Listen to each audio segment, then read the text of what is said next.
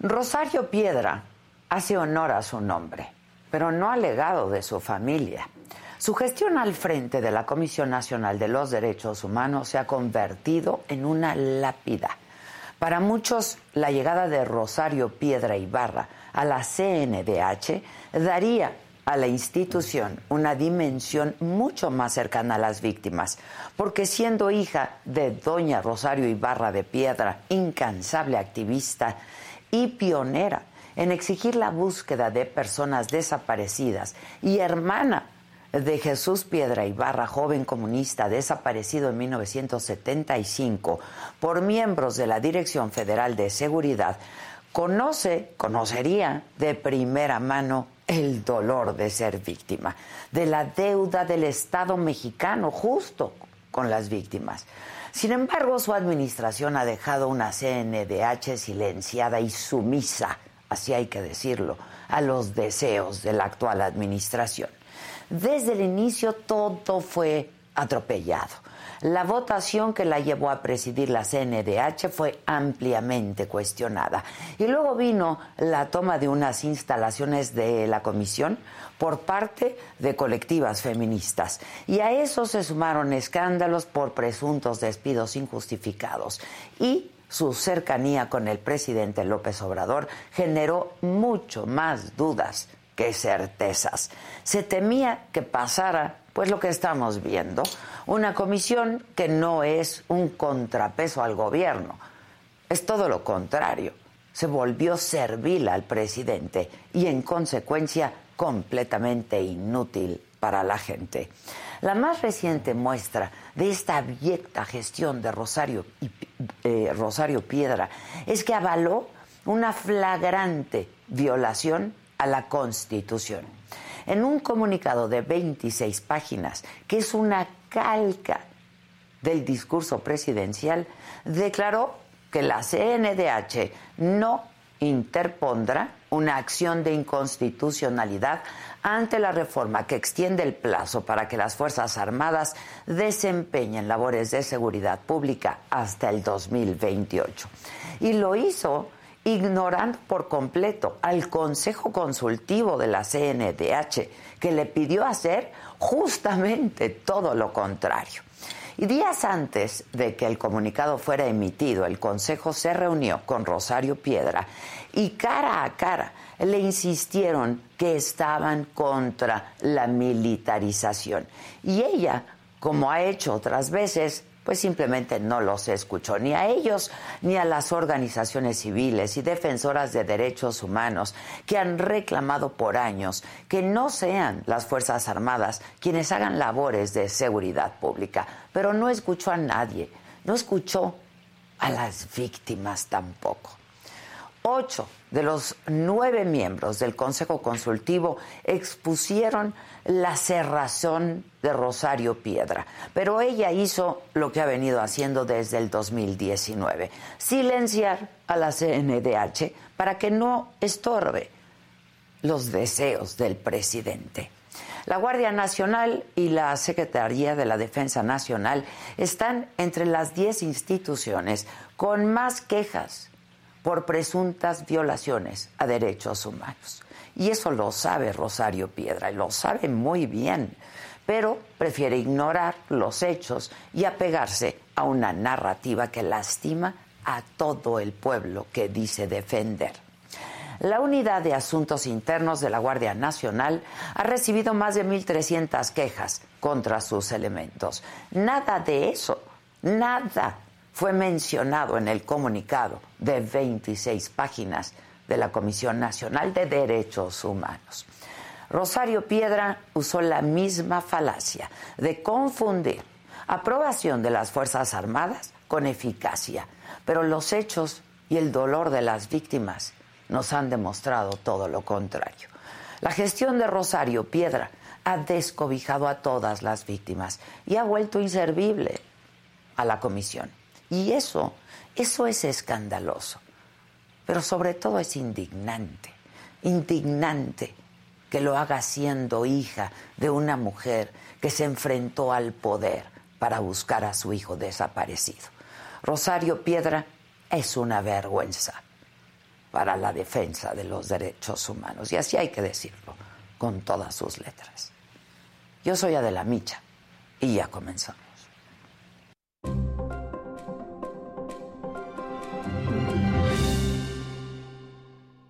Hola, ¿qué tal? Muy buenos días. Los saludo con muchísimo gusto hoy que es lunes, lunes 19 de septiembre.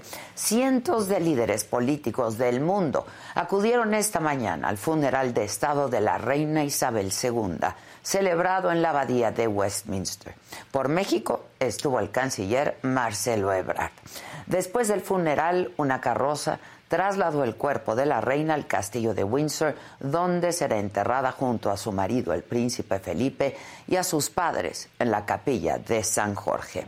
Y bueno, en otros temas, regresando a México en punto, les recuerdo, en punto de las 7:15 de la mañana, el presidente López Obrador hizo la bandera del Zócalo capitalino a media asta en memoria de las víctimas de los sismos del 19 de septiembre de 1985 y el del 2017. Y les recuerdo porque a las 12 con 19 minutos va a sonar la alerta sísmica por el simulacro nacional de este año. 12 con 19 minutos. En los otros temas, Grupo Firme se va a presentar en el Zócalo de la ciudad este domingo. Ya tendré mucho que contarles. El actor Eugenio Derbez habla en Instagram sobre su accidente. Todo sobre la pelea del Canelo Álvarez del sábado allá en Las Vegas. De esto y mucho más estaremos platicando esta mañana aquí junto con todos ustedes. Me lo dijo Adela, no se vaya.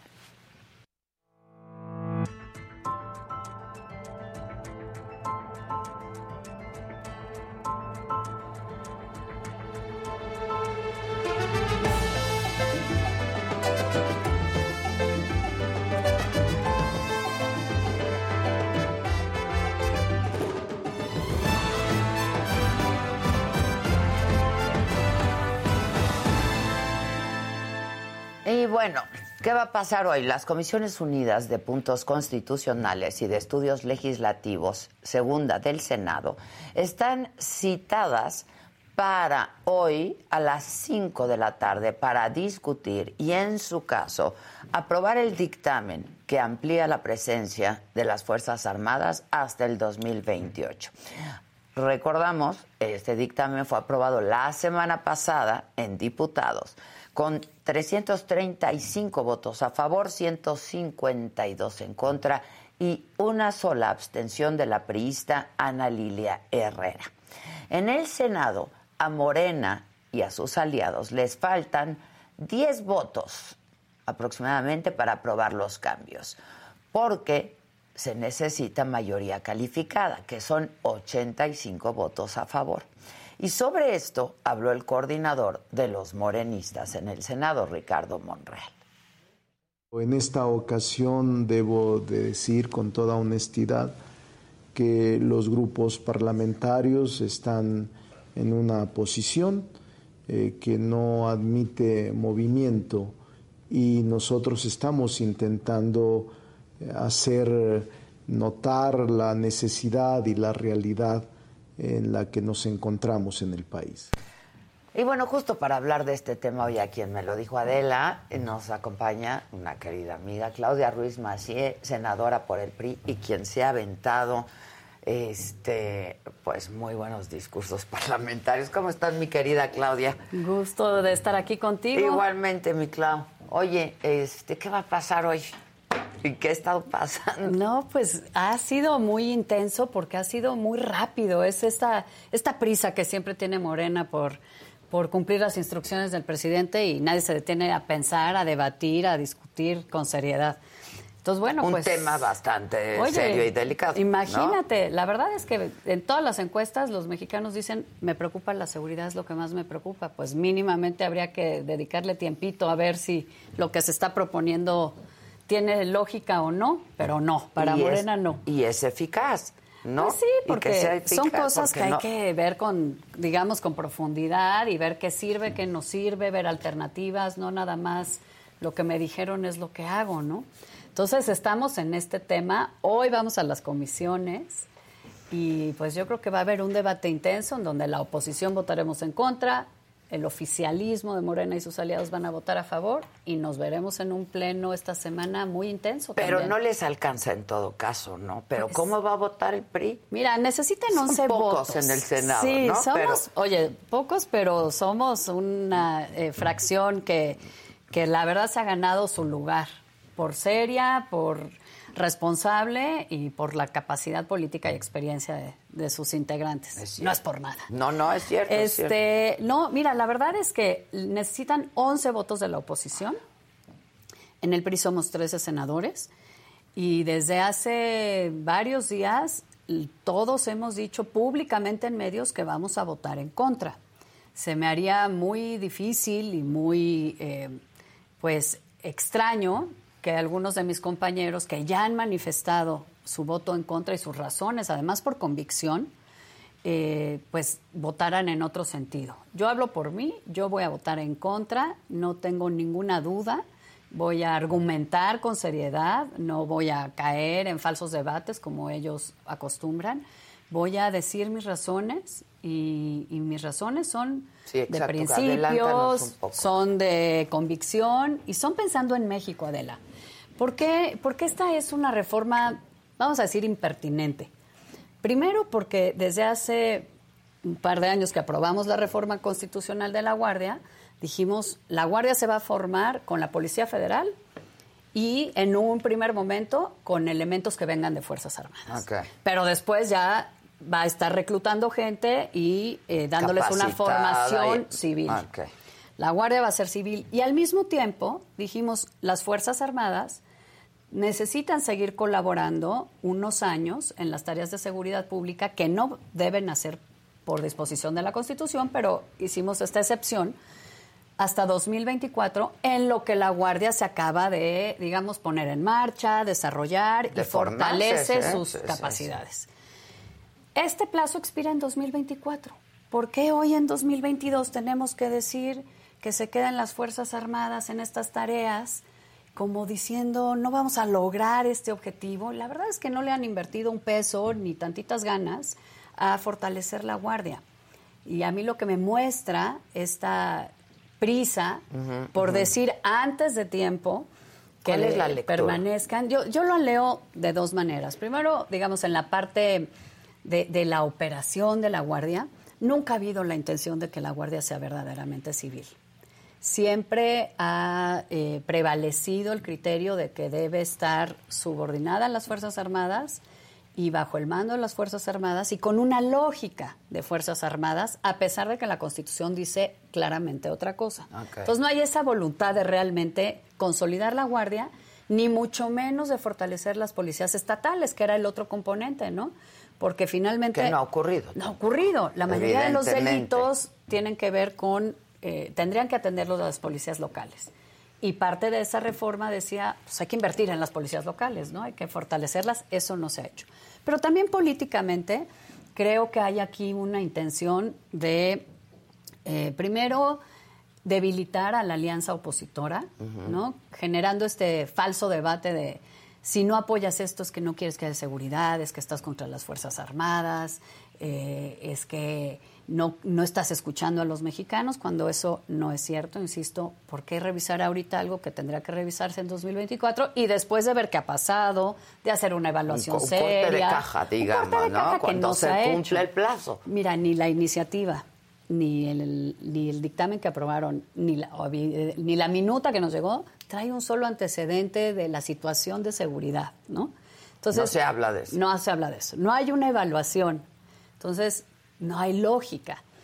Y luego, pues la parte política que te decía, me parece que es, es, una, es parte de una estrategia de, de, buscar debilitar a la alianza, la cohesión de los partidos de la alianza, pero además como de buscar contrapuntear a, la, a, los partidos opositores, a la oposición, con la ciudadanía. Entonces yo lo veo también en una clave política, en una estrategia político-electoral de debilitamiento de una alianza electoral que parte de los principios y de las convicciones y los compromisos que se hicieron fue no profundizar la militarización y en Cámara de Diputados no aprobar ninguna reforma constitucional. ¿Y qué pasó, Claudia? Pues mira, yo no, no puedo decir más que lo que infiero de lo que se ve en medios.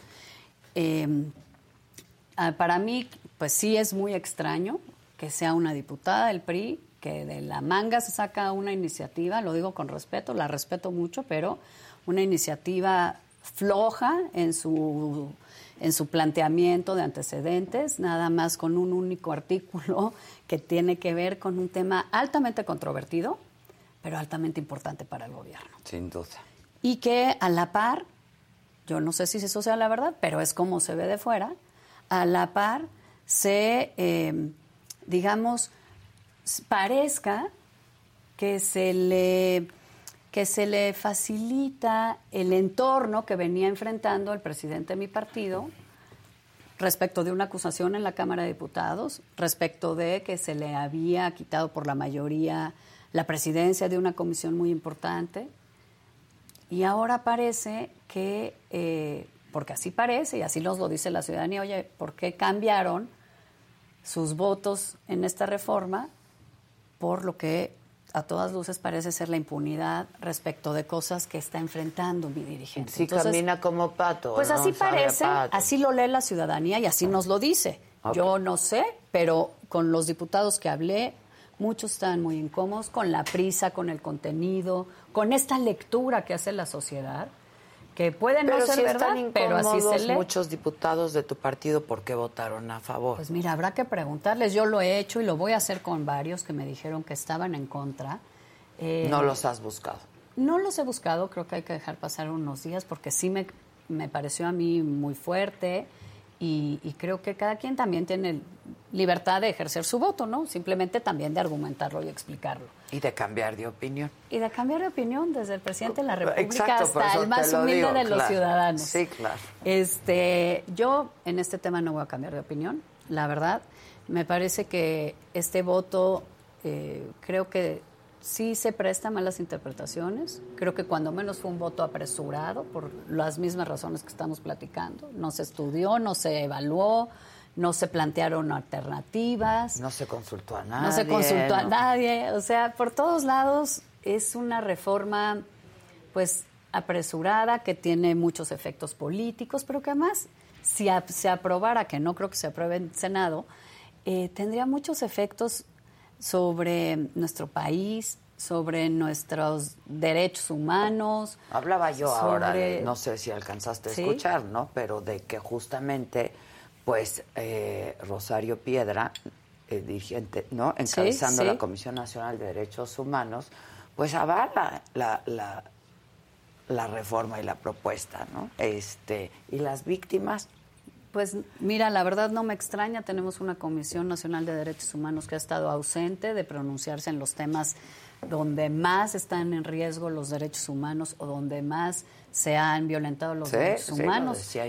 me parece que está alineada una visión del gobierno y que en ese sentido pues no está cumpliendo con su responsabilidad como ombudsman, como defensora de los derechos humanos de todos los ciudadanos que ya han sido varios incidentes, ¿no? Son varios, entonces no me extraña que en este, pues, eh, se pronuncie a favor de algo que además no tiene ni son ni son. Pero además te voy a decir algo que yo creo que a la, ciudadanía, porque luego se pierden los términos del debate en estos falsos debates, es justo ¿no? que te... Ah, la verdad es que la ciudadanía lo que tiene que, que tener claro es que independientemente de qué pasara con esta votación, es decir, si hoy en 2022 decimos que se queden las Fuerzas Armadas en lugar de hasta 2024, hasta 2029. Y decimos no, se quedan hasta 2024. En 2025 va a seguir habiendo Guardia Nacional. No es que se vaya a acabar. No es que se acaba la Guardia Nacional. Lo único que se acabaría sería el acompañamiento de las Fuerzas Armadas a la Guardia Nacional. O sea, la Guardia Nacional existe, va a seguir existiendo y va a seguir haciendo Pero existe en su mayoría con elementos ¿no?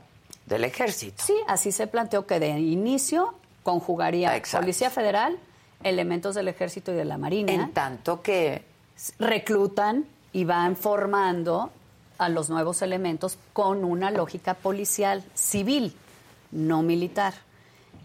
En la práctica, si esto se lleva a las Fuerzas Armadas, a la, a la Sedena, ¿qué va a pasar? Pues que ese entrenamiento, esa capacitación, no va a ser civil, policial, porque pues es natural, los militares tienen una formación de militar, no una formación de policía. Exacto. ¿no?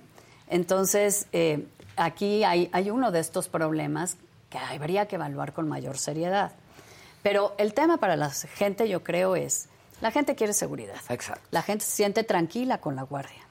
La Guardia existe, independientemente de que las Fuerzas Armadas permanezcan haciendo tareas de seguridad. Las Fuerzas Armadas, no la Guardia Nacional. Exacto, exacto. La Guardia, Nacional permanece. Permanece. Entonces es una mentira decir que si votamos en contra de extender la participación de las Fuerzas Armadas en tareas de seguridad, va a dejar de haber guardia y va a dejar de haber este cuerpo desplegado en el país. Eso no es cierto. La guardia va a permanecer. ¿Qué tipo de guardia? Ah, pues queremos que siga siendo una guardia civil, de carácter civil, y que se siga fortaleciendo, que se reclute a personas civiles y se les forme como policías civiles. Porque, mira, es muy fácil. Eh, es que a mí lo que me preocupa es cómo ¿cómo, vamos a, cómo van a hacer ustedes para que esto permee en la ciudadanía, ¿no? Y se entienda en la ciudadanía, porque sí, a ver, lo que hay es un debate, falso debate, como dices tú, de esos son malos, claro. porque aquí así nos la hemos pasado, ¿no? Los buenos y los malos. Estos son los malos porque no se preocupan por esta gente que vive en estas ciudades tan violentas, tan violentadas, ¿no? Claro. Este, y que pues ha ayudado mucho o, no sé si mucho porque no vemos resultados, pero la gente se siente más claro, tranquila, estando eh, sabiendo que ahí está la guardia, ¿no? Este, ¿cómo van a hacer ustedes pues para cambiar este discurso, porque no le está llegando a la gente. No le está llegando, yo creo que tendríamos que hacer un esfuerzo una vez que pase esta semana y votación en el Senado, eh, de ir a las, digamos, a las distintas ciudades del país, a los estados, a explicar la guardia aquí va a seguir, porque hoy siento que la, la gente piensa que en los términos en los que se ha planteado por la discusión y el manejo que se ha dado desde la Cámara de los Diputados y, y, en, y desde el gobierno, que un día van a abrir los ojos y ya no va a haber Guardia Nacional. ¿Y quién nos va a cuidar? ¿Y quién nos va a cuidar? y obviamente pues eso da, da miedo y da incertidumbre. Incertidumbre. Y eso es lo que no queremos. Por eso pues, hay que tener una policía que haga su chamba, ¿no? Creo que hay que salir a explicarlo, creo que hay que ir al país a, hablar de esto y a explicar las cosas. Y, y un dato que también es importante, porque primero también hay que aceptar que el involucramiento en las Fuerzas Armadas en tareas de seguridad tampoco es este gobierno. Llevamos ya, décadas, ¿no? Exacto. Décadas. Pero que además no ha funcionado. Y no ha tenido los resultados que queríamos. Esa es la verdad. Sí, sí, sí. Y simplemente en este último año, ¿no? En donde ha habido no solo la Guardia Nacional, sino toda esta presencia pues más eh, clara de las Fuerzas Armadas, pues los homicidios han sido más de 35 mil. ¿Y sabes a cuántos ¿A cuántos presuntos responsables ha puesto a disposición del Ministerio Público de las Fiscalías la Guardia Nacional? Ocho. Sí. Entonces, la violencia no ha bajado en todos estos años, y ojo que digo, todos los partidos que hemos gobernado en estos años, incluido Morena, y hemos tenido y profundizado la participación de Fuerzas Armadas de manera poco clara este, y, y con una estrategia que no hemos cambiado, pues ha subido la violencia, ha subido la inseguridad y ha subido la impunidad.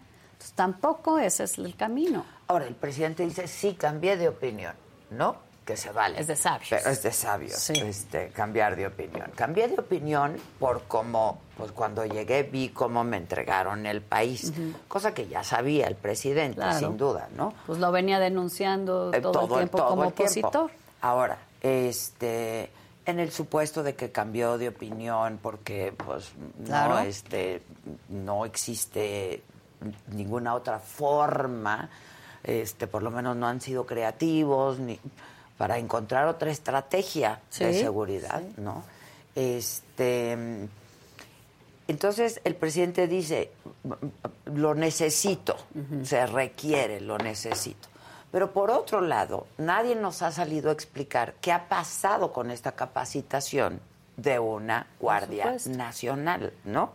Que es parte del problema. ¿Cuál es el diagnóstico? Muy bien, lo necesito. Sí. Ok.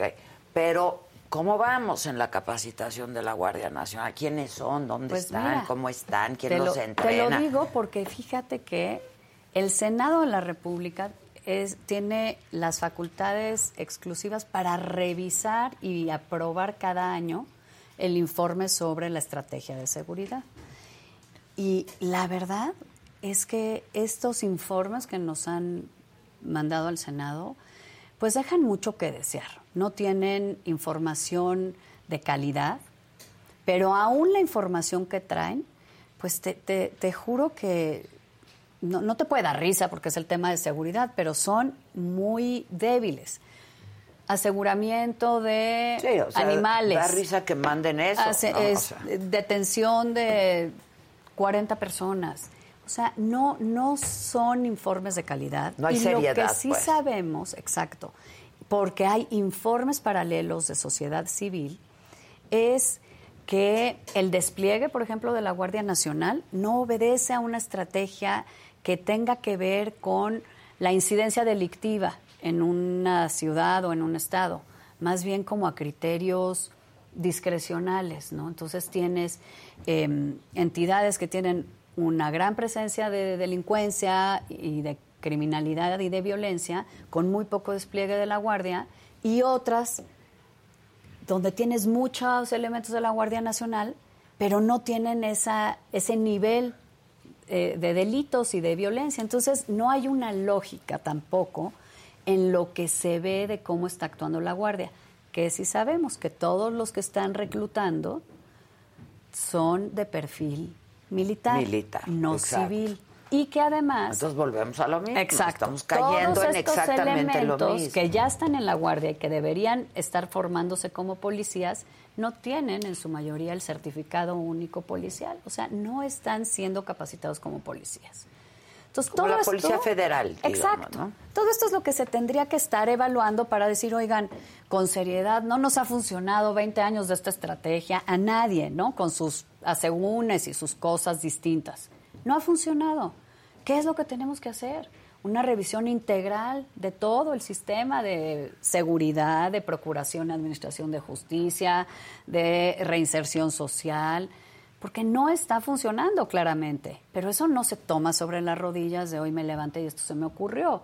Esto tiene que ver con un diagnóstico serio en el que participan las autoridades, por supuesto, los estados, los propios municipios, los expertos en seguridad. todos los poderes. Claro, es una convocatoria y un diálogo amplio que puede durar un año. ¿Por qué necesitamos ahorita en 2022 cambiar algo que no va a ocurrir hasta 2024. O sea, lo ves más político no le veo el que otra cosa. Lo veo totalmente político y lo veo... Por las elecciones del año que Por las elecciones del año que entra y también las del 24, porque si debilitas la alianza hoy, obviamente tiene un impacto en las elecciones de Estado de México y Coahuila, pero pues hace más difícil consolidar esta alianza para 2024, que es muchísimo más complejo. Ahora, le está saliendo la estrategia al presidente. Pues hasta ahorita pareciera que sí.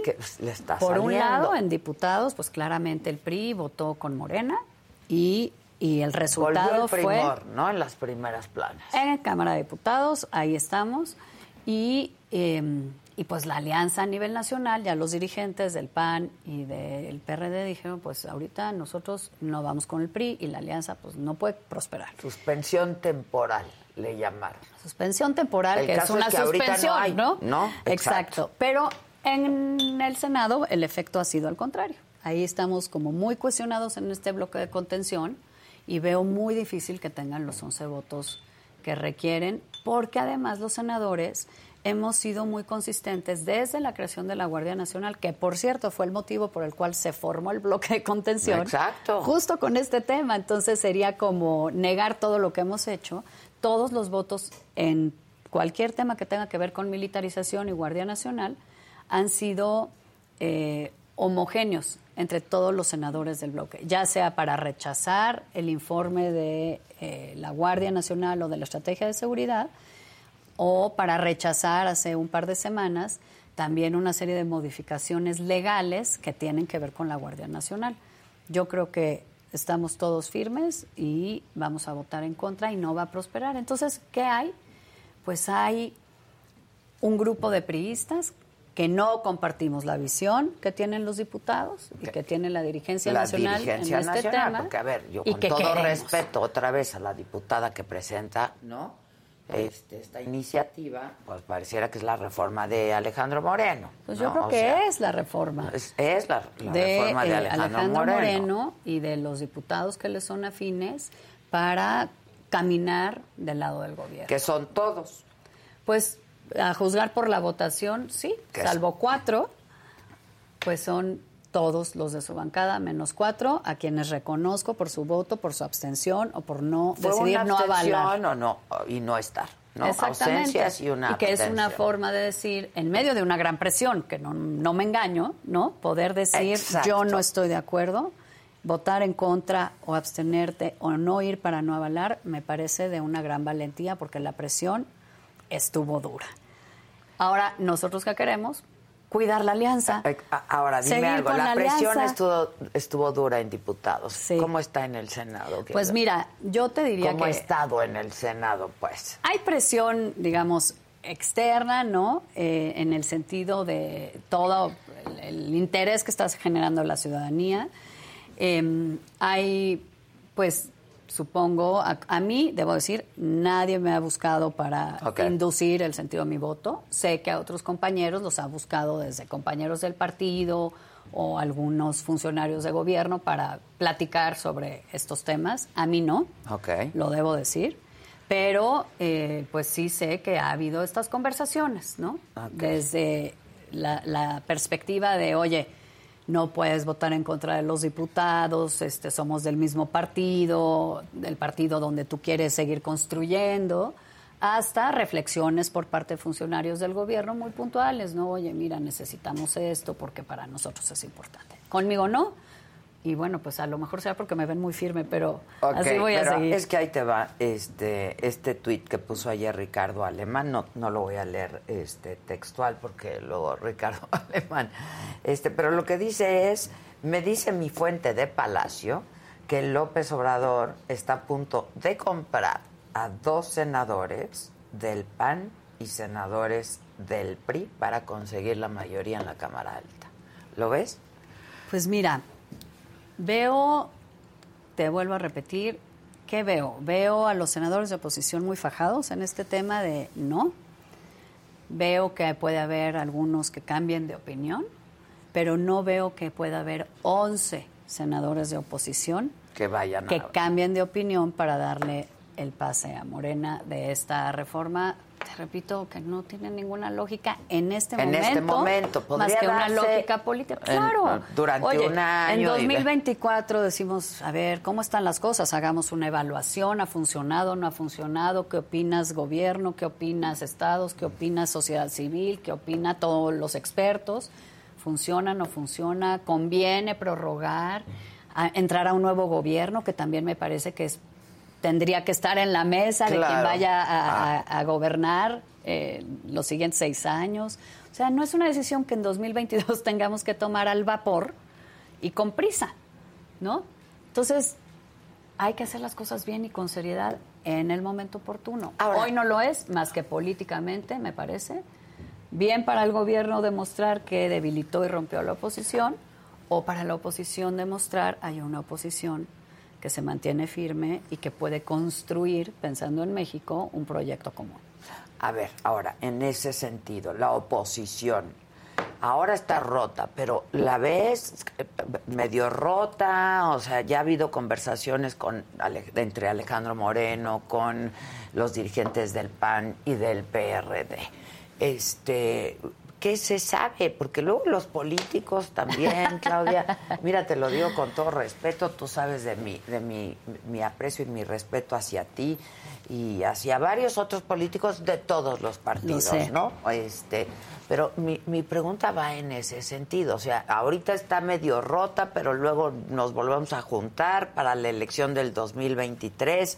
Este, ¿qué, qué, qué, qué está pasando? Pues mira, la verdad es que ah, lo que en lo personal he tenido oportunidad de, platicar con em, quienes están en otros partidos de la alianza, eh, hoy le han perdido la confianza a Alejandro Moreno, a la dirigencia del PRI por haber faltado a los acuerdos y compromisos que hicieron y, eh, y no quieren continuar en una alianza con alguien que no tienen confianza. Pero viene el 2023. Viene, el viene la elección del 2023. Pues mira, entonces pareciera que todo esto es un show, ¿no? No, show no este, es. Lo que y es un asunto bastante lo que sí Es cierto es que hay un gran interés, y te diría un interés casi superior, de PRI, del PAN, del PRD y de parte del PRI de mantener la alianza. Por eso también yo he insistido mucho en que la alianza no puede ser una alianza de personas y de cuatro personas en una mesa, tiene que ser una alianza de partidos, digamos en sentido amplio, ¿no? Para después ver si convencemos a MC de que se sume en un proyecto compartido, convencemos a la ciudadanía más ampliamente representada con otros liderazgos de ser parte de un proyecto más grande. Pero si no podemos hablar entre nosotros y resolver nuestras diferencias, si no somos congruentes en lo que hemos dicho, si no cumplimos los compromisos que tenemos entre nosotros, ¿cómo le podemos pedir a la gente que confíe en nosotros y vote por nosotros? Pues sí.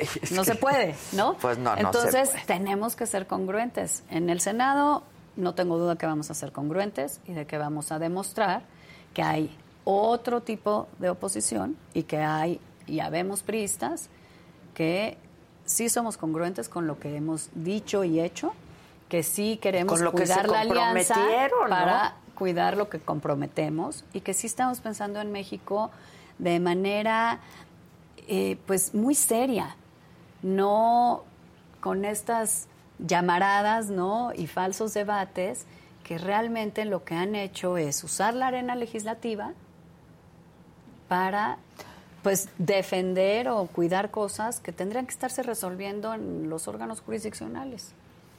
Ahora, déjame hacerte esta pregunta. A ver, este, la dirigencia del partido tiene caducidad, ¿no? O sea, hay una fecha en la que se tiene que ir Alejandro Moreno.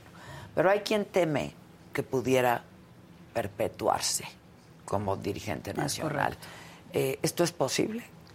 Pues mira, hubo hace un año más o menos una asamblea, que es como el órgano máximo, donde se pueden reformar los estatutos, que es como nuestra constitución. del partido. Exacto. Y en esa asamblea que se hizo por vía remota, este, se modificaron los estatutos y casualmente apareció en uno de los artículos una facultad para que se pueda prorrogar la dirigencia. Por eso hay ese temor. Antes no existía. Por eso hay ese temor porque en estos estatutos que aprobó esa asamblea a distancia, hay esa posibilidad de que la dirigencia, llegando el 2023 y cuando ya tendría que irse, diga, me puedo quedar más ah, tiempo. ¿Y eso qué, qué pasaría? Pues que esta misma dirigencia que encabeza Alejandro Moreno sería la que conduciría el proceso en el 24 y las candidaturas el 24. Exacto. Sí hay el riesgo, desde luego que lo hay.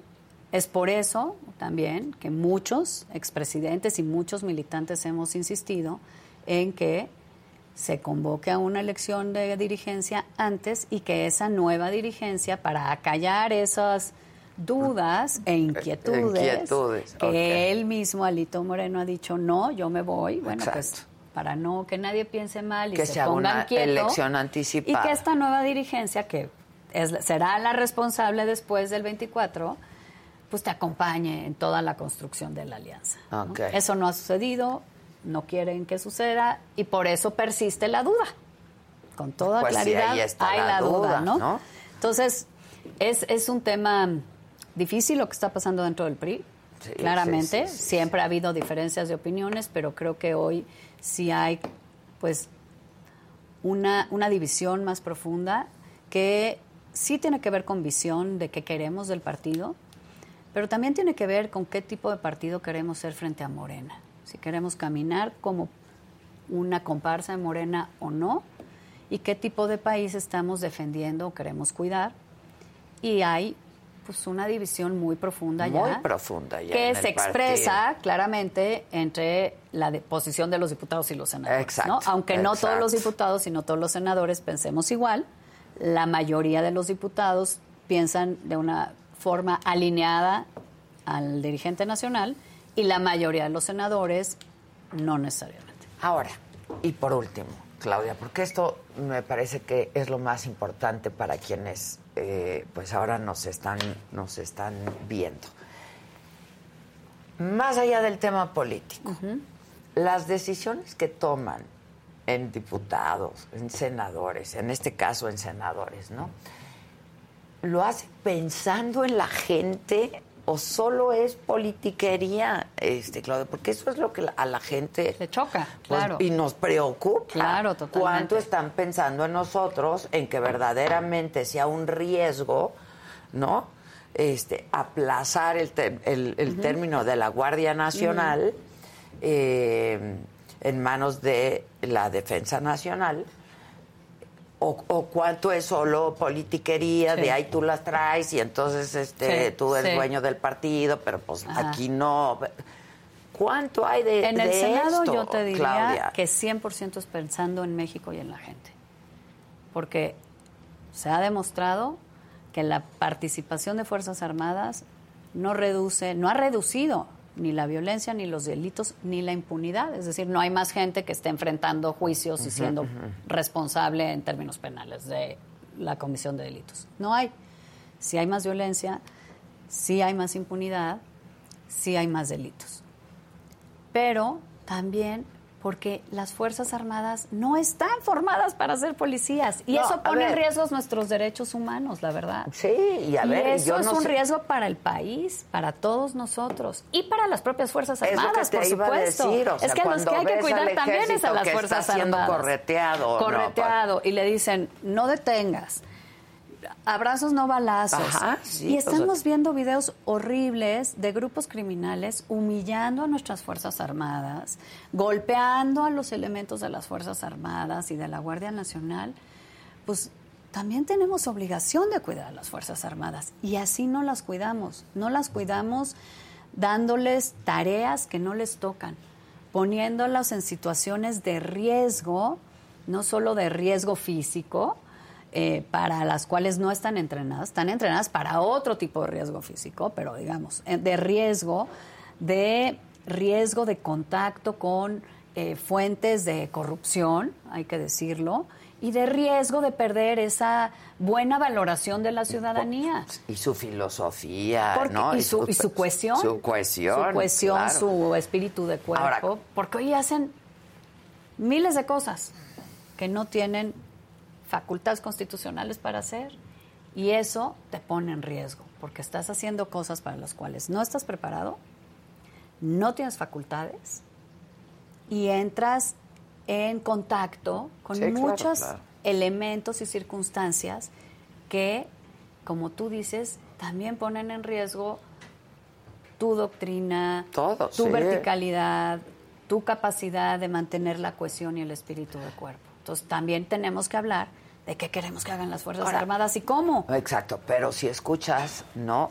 al general secretario haciendo afirmaciones ahí este, más políticas que, tenga, que, algo que tengan que ver con su doctrina, con etcétera, etcétera, pues es, todavía más preocupante. Porque ahora el general secretario, pues digamos, da cuenta a la ciudadanía de cómo vamos en las aduanas, en los aeropuertos, en la construcción del tren Maya, además de los temas de Guardia Nacional o de seguridad.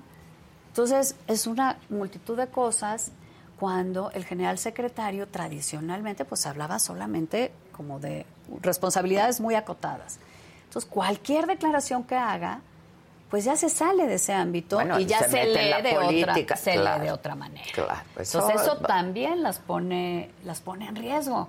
Entonces, justamente, ni hablamos de qué modelo de seguridad necesitamos, porque ya fallamos todos en lo anterior, pero no podemos decir, como ya, ya no pudimos construir una policía, ahora mejor pues que, que lo haga el ejército, pues eso ninguna democracia lo hace. La verdad, lo hace Egipto, lo hace Venezuela y lo hacen tres más. Ninguna democracia. Pero tampoco decimos, oye, las Fuerzas Armadas del siglo XXI, ¿qué queremos que hagan? Nadie habla de eso. Nadie habla de eso. Tenemos que hablar de las dos cosas con seriedad. Eso no se construye en una semana, en una ocurrencia sobre las rodillas, ¿no? Ese es un poco lo que decimos. Okay. Hablemos de todo esto con seriedad de aquí a 2023, 2024, cuando tenga que ser. Pero en un diálogo serio, amplio, profundo y objetivo. No por una decisión de beneficio político. Ok. Ahora, y finalmente ahora sí, este, ¿qué va a pasar hoy? Hoy, ¿qué pasa en el Senado de la República? Hoy las comisiones vamos a dictaminar esta Exacto. minuta. Y luego... Ahí votará a favor el oficialismo y en contra la oposición, pero va a pasar porque pues es una mayoría simple. Y luego se va al Pleno a que todos los senadores lo discutamos. Esto puede ser mañana martes o puede ser el miércoles. ¿Qué va a pasar ahí? Pues va a ser la hora de la. La hora de la verdad. La hora o sea, de la va a ser verdad. una semana complicada. Va a ser una semana complicada. Hay senadores pristas como tú que públicamente han dicho yo voy a votar en contra, esta es mi posición y por estos Sí. motivos, ¿no? Hay otros que no. No, es que la verdad, todos los senadores del PRI en los últimos 10 días han dicho que van a votar en contra. Eh, y yo eso es lo que, lo que recojo y lo que me quedo. Todos mis compañeros lo han dicho en público. Ahora, si alguno decide cambiar de opinión, pues seguramente argumentará por qué. Eh, pero insisto, hoy todos los senadores del PRI hemos manifestado claramente que votaremos en contra. Lo mismo han hecho los del PAN, los del PRD, sí. los del Movimiento Ciudadano y los del Grupo Plural. Ok. ¿Dudas de algún, sin nombre y apellido, pero dudas, dudas de algún senador priista que pueda, este, pues no sé, que le hagan... ¿Cambiar de opinión? Sí, cambiar de opinión, manita de puerco. ¿Dudas de alguno? No, yo no puedo dudar de mis compañeros ni dudar de lo que públicamente han, Han dicho. Entonces, estaremos todos, pues digamos, atentos a lo que suceda. Sí, no, no te engaño, hay mucha presión en ese sentido, desde el partido de decir, oye, van a dividir al PRI, eh, si la dirigencia y el- los diputados ya votaron de una manera y tú aquí quieres seguir construyendo y haciendo carrera, ¿no? Pues para qué mostrar una división o enfrentarte, en fin. Y ha habido conversaciones de algunos, te digo, con, con funcionarios del gobierno que dicen, oye, Sí. mira, piénsalo tal, al- esto lo necesitamos por esto y esto. O sea, todo el mundo está desplegando sus argumentos, Exacto, ¿no? exacto. Eh, yo tengo muy claro los míos y por qué no. Creo que mis compañeros también. Y confío. Que no habrá ninguno en que dé su brazo a habrá- torcer, En que no habrá 11 votos que le den la mayoría calificada a Morena para que esto pase, porque sí creo que tendría efectos contraproducentes para el país, pero en términos también políticos y de partido, también tendría efectos en la pérdida de confianza, no solo de nuestros aliados hoy, sino de la ciudadanía que quiere que seamos congruentes todo el tiempo, ¿no? O sea, Sin duda. un pues poquito. sí, pues y en sí. lo personal, pues cada quien vivirá con su voto, pero yo muy tranquila de, de votar en contra. Claudia, muchas gracias como siempre. Gracias a ti. todos muy contentos de que estás de ¿No? nuevo. Siempre contenta de estar aquí con todos ustedes. ¿Quién? ¿Quién es? Bien, te digo, te mandan saludos. Gracias, Claudia. Pues sí, va a ser a una ti. semana, este... Sí. Y pues, luego, fuerte, pase ¿no? lo que pase, Adela, tienes razón, hay que salir a explicarle Pues a la sí, gente ¿por qué sí, por qué no? Y no. No. dejar que se queden estos falsos debates en el ambiente, porque la gente, todos queremos seguridad. ¿Cómo la construimos? Pues hay que platicarlo de de veras y de- con seriedad y a fondo y entender y por eso tenemos que explicar cómo votamos y por qué votamos, quiénes representamos a la ciudadanía. ¿no? Muy bien, pues muchas gracias, Gracias Claudia. a ti. Muchas gracias. Eh, pues nosotros eh, seguimos, por ahí vienen mis compañeros, pero les recuerdo que hoy que es lunes y hablando de política, eh, quédate a ver este promo porque hoy en este mismo canal de la saga a las 8 de la noche sale Chairistegui Online. Los jueces dijeron clarito los nombres, a pesar de que el presidente este, pues dijo que no los divulgaran para no humillarlos. A lo cual AMLO respondió, upsi, upsi. Según el cuarto informe de gobierno del presidente, la WIF, WIF, WIF, eh, antes era así como bien perra, pero ya no, ¿verdad? WIF, WIF, WIF. Bueno, la WIF. O podría ser pobre de AMLO, tú, amigo, tú, pobre de AMLO. Bueno, el exsecretario de Seguridad Pública de Aguascalientes, Porfirio Sánchez Mendoza, también encontró consuelo, ¿eh? O sin suelo, ¿no? Consuelo. A ver, el hombre más rico de México dijo que la clave para no seguirla regando en este país es combatir la pobreza. Díganme si no suena a la trama de una buena película, Slim contra la pobreza.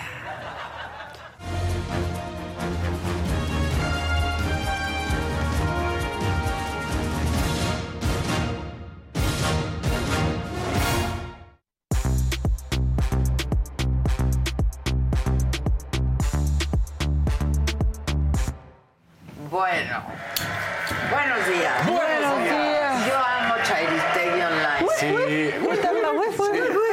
Yo amo Chairistegui Online. Programas. ¿Cómo están? Muy bien. Bien. Tú muchas sonrisas en el Instagram, ¿eh? Hombre. Y Canelito. El Canelito. Canelo. Ay, con sus ojitos bien hinchados que Sí. quedó el Sí, sí pobre le dieron. Canelo. Sí le dieron, Sí le dieron. sí le dieron. Sí. Pero pues salió enterito Salió para la fiesta, para la, para la Sí. after party, Pa' cantar con Diego. Boneta. Mira, estaba Diego Boneta, estaba Islín, es- Badir. Badir. estaba Badir, estaba, Estaba el dueño de los Chivas que tanto criticaron. estaba Mauri. Mauri, claro, este estaba mi queridísimo Jaime Camil y entonces le digo, pues yo ya me voy, mi hijo, me voy, vámonos. ¿No? Este, a mí me, daba la impresión de que todos queríamos estar, pero ya todos nos queríamos Sí, ya, ir, sí, ¿no? Este, sí.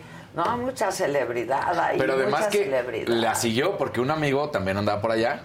Y este, que luego se lo topó en el Blackjack. Claro, de lejos. No, él no entra a la zona, pero no. que lo vio ahí apostando y dijo, míralo, ahí anda en el Blackjack. Bueno, es pues que era después México, ¿no? su pelea, ¿eh? Las Vegas, México. Exacto. No, no, era México. Era México, o sí. sea, de verdad, estaban muchísimos shows.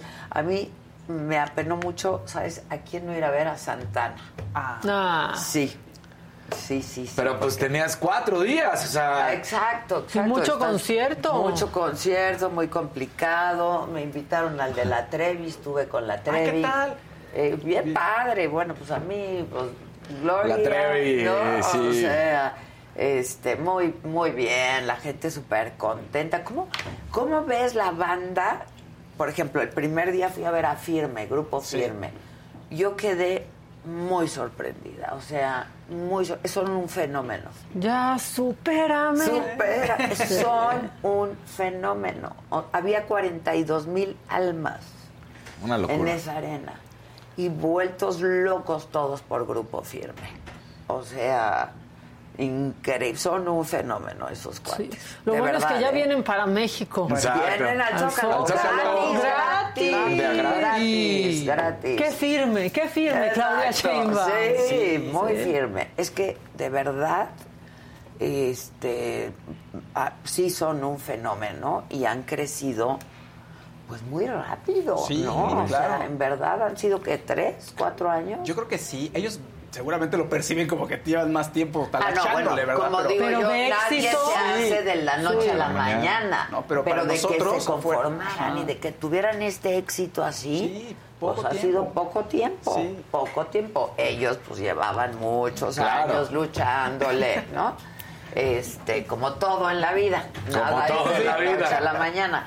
Este, pero sí quedé muy sorprendida, muy muy sorprendida, la verdad. Yo me divertí mucho en Ahí ese te viene el concierto. escenario.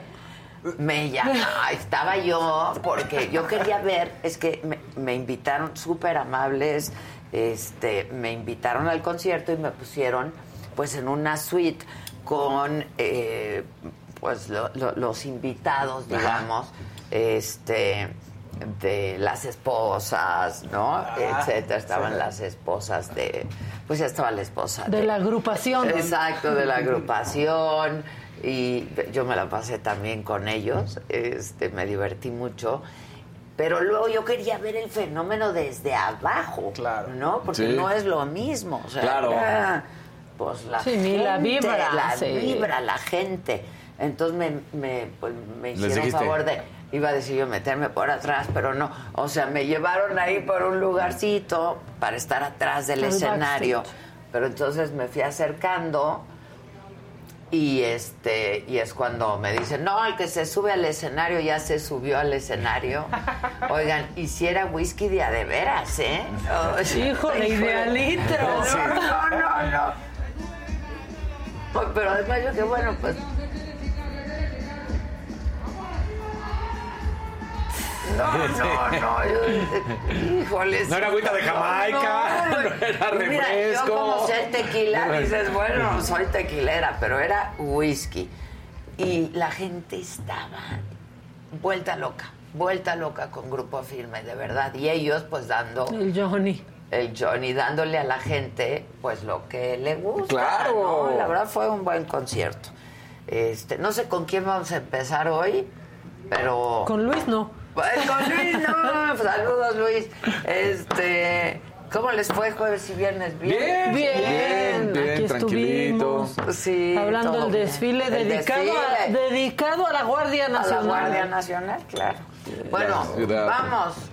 Venga, venga. Pues el Canelo, ¿no? Digo, ya lo habíamos dicho. Creo que, sin duda alguna, de esta trilogía no es la mejor pelea. Es la, es la más flojita, de hecho. La verdad, yo creo que. La menos buena. La menos buena. La primera fue muy buena. La primera fue muy buena, la del empate. Luego, donde saca la victoria el Canelo por decisión dividida, que era donde pues había causado esta controversia de si era o no era. Y en esta tercera, la verdad es que es muy flojita. Y Golovkin despierta para los últimos rounds y sí le pega. No, hay que decirlo. Hubiera despertado así dos rounds más y gana. Exacto. las cosas como son, honestamente. Los tres sí, sí, sí. Ya estaba muy sufriendo. Sí, Golovkin ¿eh? le empieza a pegar. Fue flojona, la verdad. La, pelea, fue muy floja.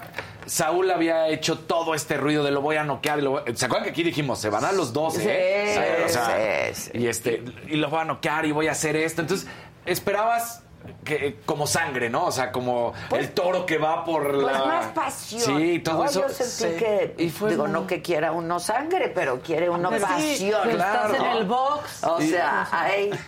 O sea, como que se cumplió. Y luego esta etapa de amigo, hermano. Y tú dices, güey, llevan años odiándose. He's an asshole. Exacto. Y, no, ahí ya casi que bautízame a mi próximo hijo. Sí, sí, o sea, dices, ok, respetas a tu contrincante, dices, bueno, pues fueron buenas tres peleas, listo, gracias, pero no, amigo, compadre, no, no, no, tampoco, ¿no? O sea, sí creo que ah, queda mucho, mucho, abrazo, mucho abrazo. Este, de hecho, mucho abrazo también en los últimos rounds que lo decíamos, y era el Canelo el que buscaba, ¿eh? No, no, él. Entonces, Yo vi al Canelo ya se le colgaba. ya se le muy colgaba. muy cansado. Muy cansado. Jadeando. O sea, sí, sí le costó. O sea, algo pasó con el Canelo. O ¿Cuántos años tiene Golovkin? 40. Sí, 40. O sea, hay una diferencia. Sí. Bastante. Ocho añitos. Entonces, sí dices, pues la verdad es que no, no está bueno. Ahora, ¿qué dejan esta trilogía? La primera pelea para el Canelo le dio 40 millones, la segunda 30 y la tercera... A mí me dijeron que primero iban a ser 40 y luego ya se hablaba ahí de 63. Ahí te va.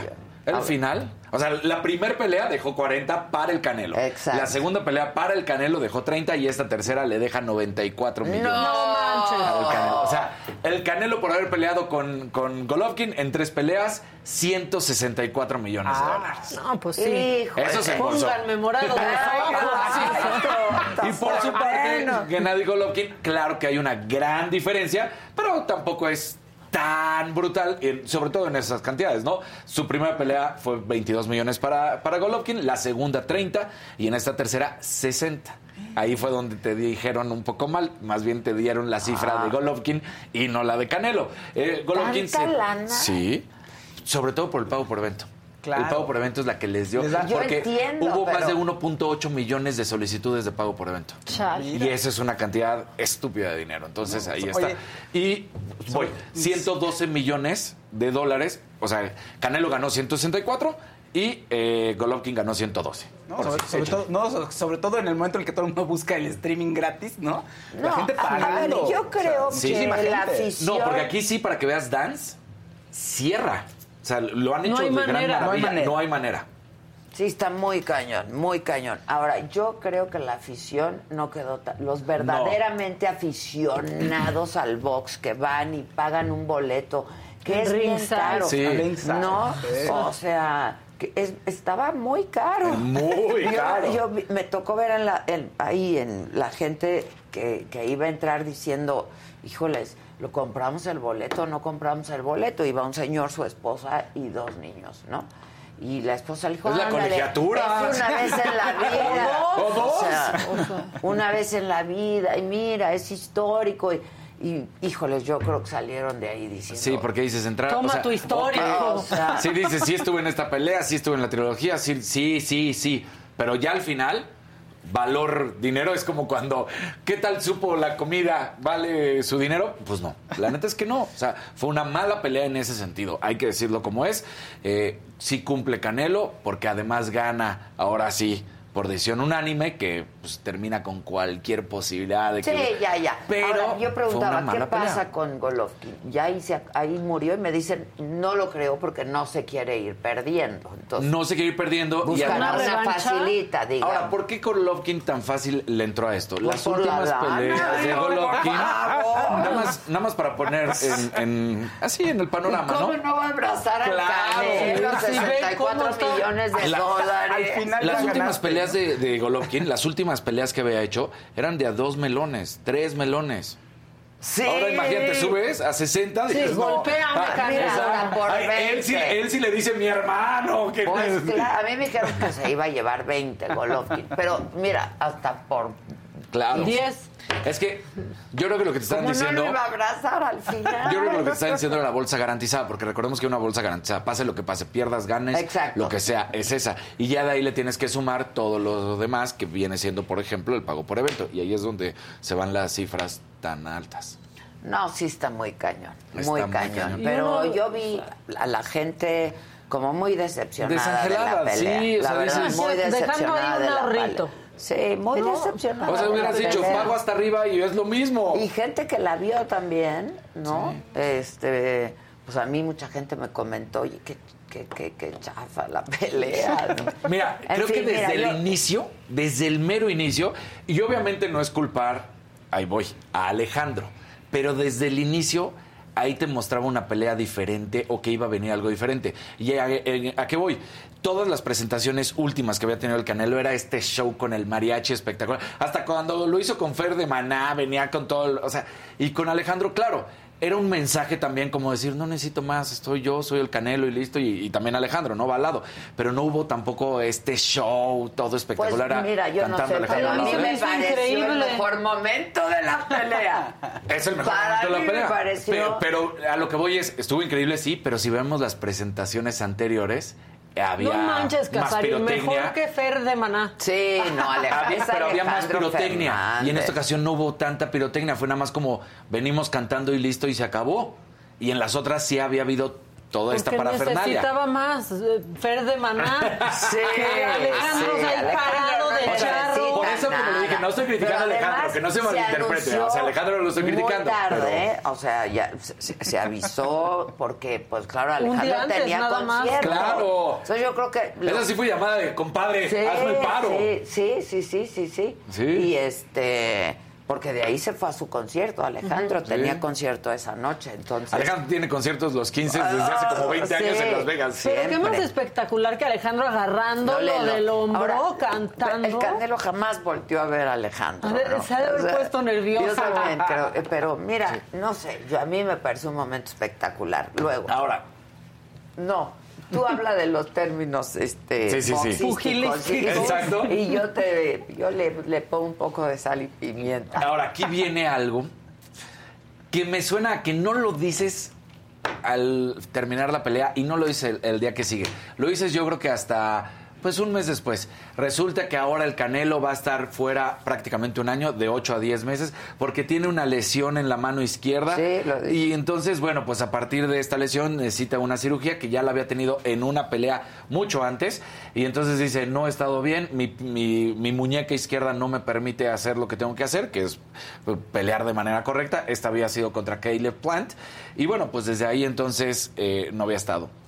Me suena a mí cuando un pugilista al día siguiente, me recuerda hasta la de Manny Pacquiao cuando pierde con Money Mayweather, no, es que tengo los puños lastimados y me había roto la mano, pues entonces no pelees, porque si vas a salir luego, luego, no lo pude destrozar porque mi mano estaba mala, pues si ya sabías que tu mano estaba mala, no me vengas con que, ay, pasó en la pelea, ya desde antes. Entonces yo creo que estos errores de no comunicar y que lo trates de hacer al día siguiente es como tratar de justificar el por qué no fue una gran pelea. No fue una gran pelea porque fue mala pelea, porque Canelo se mostró muy cansado, a pesar de que habíamos visto. Estaba bien bofeado. ¿eh? Bofeado. Sí. los últimos tres yo veía cómo se le abrazaba, se, le abrazaba. al referee y abrazaba o sea, para necesito... Los cuatro últimos rounds son de Golovkin, ¿eh? O sea, los cuatro rounds son, de, Golovkin. Esos últimos cuatro. Definido en su abdomen. Le dio, sí, no traía el mismo cuerpo que siempre el Canelo. Pero sí traía unos... Más volumen, pero menos... Porque recordemos que había, bajado, había subido de peso y bajó de peso y pues sí se quedó... Aquí lo dijimos, o sea, Díaz Sánchez era una bestia, o sea, ya, ya lo ves como cuando está sobrado, ya quiere salir el toro que quiere salir a dar, ¿no? Hay, una cosa que pasa en todo deportista, no es nada más en los pugilistas o en los futbolistas o en los atletas de tal cual atletismo, sino, a ver, cuando entrenas, tienes que llegar a un punto en el que debes de parar, porque si no viene el sobreentrenamiento lo cual sí existe y lo cual ya no te permite rendir de la manera en que tú quisieras. Luego también por eso vienen lesiones, porque le exiges de más al cuerpo. Entonces, si Canelo no se preparó de la manera adecuada, sino se sobrepreparó, pues eso podría ser, porque yo no entiendo cómo si lo veías al final, como bien dice Maca, como lo estábamos platicando, jadeando, bofeando, que sea, ya no puedo, ya así como de ya para que saliera con todo. Yo esperaba que los primeros 4 o 5 rounds conectara así brutal, que dejara los ojos así. Sí, sí, sí, yo no encuentro el balance con el Canelo, porque mira, de la pelea anterior a la que fuimos, que duró 5 minutos, a esta que duró los 12, ninguna me tiene contenta. Exacto. Qué dura eres con el Canelo. Pero no lo sé. Eh, otra cosa que dijo al final que a mí me llamó particularmente la atención fue que cuando dijo lo de la lesión de la mano izquierda y dijo es últimamente he pasado por momentos muy duros en mi vida. Sí. Este, no sé si se refería a la pelea pasada, no quedó claro. Yo, yo, yo siento que, pues no sé si trae algo por ahí. Y viene una pregunta también que le hacen, en la que por qué no va a pelear contra que sus siguientes peleas, que ya sabemos que se retira, no se retira, hace una pausa de un año por esta lesión. ¿No? Por todo lo que va. Pero ahí mismo le preguntaban que por qué no iba a pelear con Benavides, uno de los boxeadores mexicanos. Y entonces contesta de una manera en la que dice, ya estoy harto, ténganme un poco de respeto. Soy el máximo exponente de México y yo peleo por México, no voy a pelear contra otro mexicano. Y también suena que se hace sonar se hace sonar como que exactamente primero que le queda chico y a otros se le dicen ah le tiene miedo el papá de Benavides ha estado criticando mucho que el Canelo tiene miedo y entonces por eso lo hacen. El Canelo ahorita es el mejor libra por libra, así es sencillo. Lo, está haciendo y todo, pero sí me parece que Canelo, aunque trata de decir no me pongan a enfrentar a otros mexicanos porque no quiero hacer eso, porque yo quiero representar a México, sí lo hace como lo pelucea. Sí, un poco. Y fíjate que estaba Julio César Chávez en la pelea. Porque yo decía, ¿qué estará pensando Julio César? Pues mira, si como no estabas en vivo, digo, como estabas en vivo, perdón, no estabas viéndolo, ah. pues nosotros sí lo escuchábamos, ah, los que estábamos en la transmisión. Le, estaba gritando, Canelo, Canelo, sube brazo, baja. O sea, lo que piensa lo dice y lo dice al aire en ese momento, ¿eh? No, no, tiene... Sí, pero ¿qué, qué, piensas en realidad, Salud, de, de, de la calidad de boxeo? De, digo, que nunca lo va a decir públicamente, ¿no?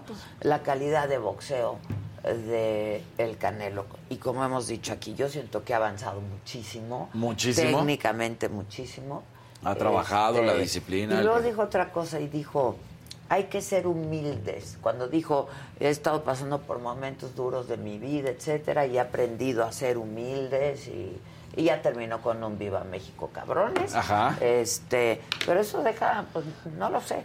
Algo psicológicamente no está bien. A lo mejor, o su vida. O, hay algunas broncas pues, que... que... se vale, ¿no? Se vale. Estaba su esposa muy guapa con su hija con un vestido igualito. Iban igual vestidas casi, la niña y la esposa. Sí, sí, estaban todos sus hermanos. Bueno, no todos, pero muchos de sus hermanos. Conocía a su mamá, este, estaba su papá, estaba su médico de cabecera, que resulta que yo lo entrevisté hace muchos años. Ya esa historia luego les cuento este, no sé, otras expresiones que sí llegué a escuchar es de la soberbia del Canelo. Sí. No, necesariamente en esas palabras, sino es muy mamón, ¿no? No lo sé. A ver, este. No sé, mira, por ejemplo, lo que estamos diciendo, cómo, pelucea a Benavides, ¿no? De pronto también, ¿no? O sea, ¿Sí? Sí, fui peluceada, ¿no? que yo haciendo mi trabajo, queriendo buscar la entrevista, este, antes, después, eh, ahora en México. Digo, a ver, es un personaje claro. pues, que te despierta todo el interés periodístico, sin duda, ¿no? Este, y sí fui peluceada. Ya luego con él, ¿no? Súper amable, súper cariñoso, este, breve, ¿no? Porque había mucha gente ahí en el after party y pues más importante que yo, sin duda. Claro, lo que yo creo es que, como todo, ¿no? en primera, siempre buscan al Canelo muchos para cualquier cosa a ver qué le pueden sacar. Y el equipo que lo rodea a veces se equivoca y empieza pues, a ser muy hermético y empieza a faltarle respeto a personalidades, a gente que no debería hacerlo. Y exacto, hablan por él cuando él pues no es así. O no demuestra ser así, pero pues los de al lado son los que dicen. No ah". se ha de enterar ni de la mitad de cosas que llegan a su oficina, o sea, de solicitudes de entrevista y de pues tiene que entrenar y escoger. La gente, ¿no? Que está alrededor, pues son los que se encargan de. Exacto, de pronto es la gente y aparte a ver, es un rockstar ese cuate, es, un, rockstar. Tiene que escoger su siguiente pijama, pues tampoco es fácil. Pues tampoco está fácil eso. claro. la, neta. En fin, mira, a, ver, a mí me encantó haber ido, pero yo no soy ni experta, ni, ¿no? Este, me encantó haber ido porque pues lo he visto en varias ocasiones. Eh, me ha tocado ver muy buenas peleas de pronto. Y pues nada, porque fui invitada también porque el boleto sí costaba una lana. Sí, sí, costaba una lana. Sí costaba una lana. Entonces, ¿Estar hasta abajo? Yo sí, sí, yo sí siento que pues no sé, los aficionados sí quedaron como medio decepcionados. La verdad es que sí. O sea, sí sí queda de ver. O sea, las cosas. es una realidad. Los comentaristas lo decían, ¿eh? Sí. También, sí, sí, sí. O sea, decían que primero que Canelo no reaccionaba, este, que si hubiera estado Golovkin como estuvo los últimos rounds, la historia hubiera sido otra. Sí, o sea, la verdad es que sí pudo... De pronto decía, despierta, Canelo, despierta. Sí pudo haber ganado Canelo. Digo, sí pudo haber ganado Golovkin, si se hubiera aplicado antes.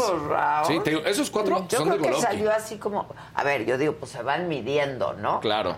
sí, los primeros pues, tres es la danza pues, donde vas viendo qué trae. Te vas midiendo, y ya, pero ya das la pelea.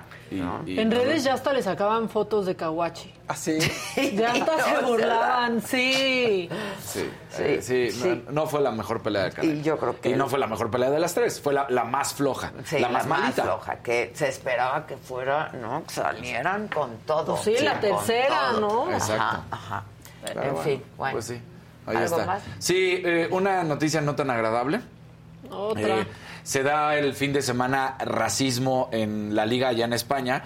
Unas declaraciones bastante estúpidas. Resulta que en el programa de deportes del Chiringuito estaba Pedro Bravo, que es el presidente de la Asociación Española de Agentes de Futbolistas, y de repente lanza un comentario en contra de, Vini Junior, Vinicius Junior, es un futbolista brasileño que juega en el, en el Real Madrid, y de repente tal cual dice, hay que respetar al contrario. Y cuando tú metes un gol al contrario, si quieres bailar samba, te vas al zambódromo. En Brasil, aquí lo que tienes que hacer es respetar a tus compañeros de profesión y dejar de hacer el mono. Obviamente se incendiaron las redes, todos los brasileños de entrada son súper racistas. Este, por ejemplo, ponemos un Twitter de, este es el tipejo, el compadrito este. Eh, Dani Alves ponía un Twitter en el que decía este, pues que justamente en España y en el viejo continente, en Europa, son mega racistas, que no es posible que haya estos comentarios. Todos los jugadores brasileños empezaron a marcar, que marcaron gol el fin de semana, por si alguien lo vio, para que supieran por qué es. Ponían, porque se hizo el hashtag eh, Vini Junior, baila Vini Junior, era de que marcaron goles y entonces decía baila Vini Junior, baila donde quieras, porque marcaba un gol. Tú dices, es una estupidez que la manera en que utiliza las palabras diciendo pues esto de el mono, ¿no? Entonces, eh, muy mal, salió el Atlético de Madrid porque fue el, encuentro del derby madrileño, Madrid contra el Atlético de Madrid, a ofrecer disculpas, claro, a decir que ellos no tenían nada y ahí estaba, ¿no? Antes del partido, cuenta atrás para el derby, anima al, anima al Atleti con pasión y con respeto hacia el rival, o sea que pues ahí está. Y mientras tanto, Vini Junior salió en su Instagram y pone un comunicado bastante fuerte, bastante correcto, y dice, mientras el color de la piel sea más importante que el brillo de los ojos, habrá guerra. Es, es mucho más largo, pero esa, ese eh, inicio me parece que es muy fuerte. Sí. Y, y me dice que es muy claro, ¿no? Y este el guion siempre termina con una disculpa y aún me han malinterpretado, pero lo repito, lo repito para ti, racista. No dejaré de bailar, ya sea en el Zambódromo, en el Bernabéu o donde sea, con el cariño y las sonrisas de quien pues es muy feliz. Pues Vini Junior, baila Vini Junior. Pero a ver, eso ha pasado en el fútbol español. A Hugo Sánchez. Claro. De indio no lo bajaba. a ver, el, festejo de, de, Hugo Sánchez, para quien no sepa, cuando sale la pirueta y levanta los brazos, le está mentando la madre a la afición. Eso era la pirueta de Hugo Sánchez, ¿eh? O sea, cuando él gira y levantaba y hacía esto, le estaba haciendo corte de manga, les estaba mentando la madre a toda la afición porque le gritaban indio. Que hoy lo vean como el máximo adorado y todo. Pero esa es la realidad de su festejo, ¿eh? Pues o sea, él en la cancha les mentaba la madre. Pues qué bueno. ¿Sí? Pues Se la merecía. Sí. ¿Me dan un venenito, porfa? Pero después lo amaron, fíjate, los conquistó. No, claro que lo amaron. Hay algunos españoles que se atreven a decir que era español. Es en serio, ¿eh? No es broma. bueno, hasta Hugo Sánchez ya dice que era español. Él no sabe tampoco. Pues Entonces. Es que estaba yo platicando con, con una persona y me decía, en la época de Chávez, pues estaba Julio César Chávez en el boxeo, estaba Hugo Sánchez en el fútbol, ¿no? O sea, como que había, muchas estrellas. Muchos deportistas. Muchos deportistas, este, por lo menos cuatro o cinco claro. a nivel Marchistas, mundial, sí, sí, exacto. Pues te daban tantas alegrías y ahorita nada. El Canelo y Checo. Checo, pero. Pues sí, pero. Y Checo no ha sido constante. No, eh. no. O sea, estos dos, años este en año. estos dos años en Red Bull lo han vuelto a poner acá. Siempre fue un buen piloto, pero no era esta cuestión tan brutal que, que, causa pasión como lo hace como lo hace Canelo porque la verdad es que Canelo es la masa sí, y toda Checo la no es gente, sí. o sea, ahorita es, más sí el, es un deporte diferente es un deporte ¿no? diferente es más elitista Fifi. más fifí sí, sí, sí la... no el boxeo es pues este y platiqué con Sulaiman eh, del Consejo sí. Mexicano de Boxeo sí este, y me platicaron de muchas iniciativas que hacen que al menos yo no sabía. Que, por ejemplo, cada lugar a donde van, eh, por ejemplo, ahora que estuvieron en Sí. Las Vegas, este, van a visitar escuelas de niños, de boxeadores, este, ¿no? Para inspirarlos, para y que en México lo hacen muchísimo también, ¿no?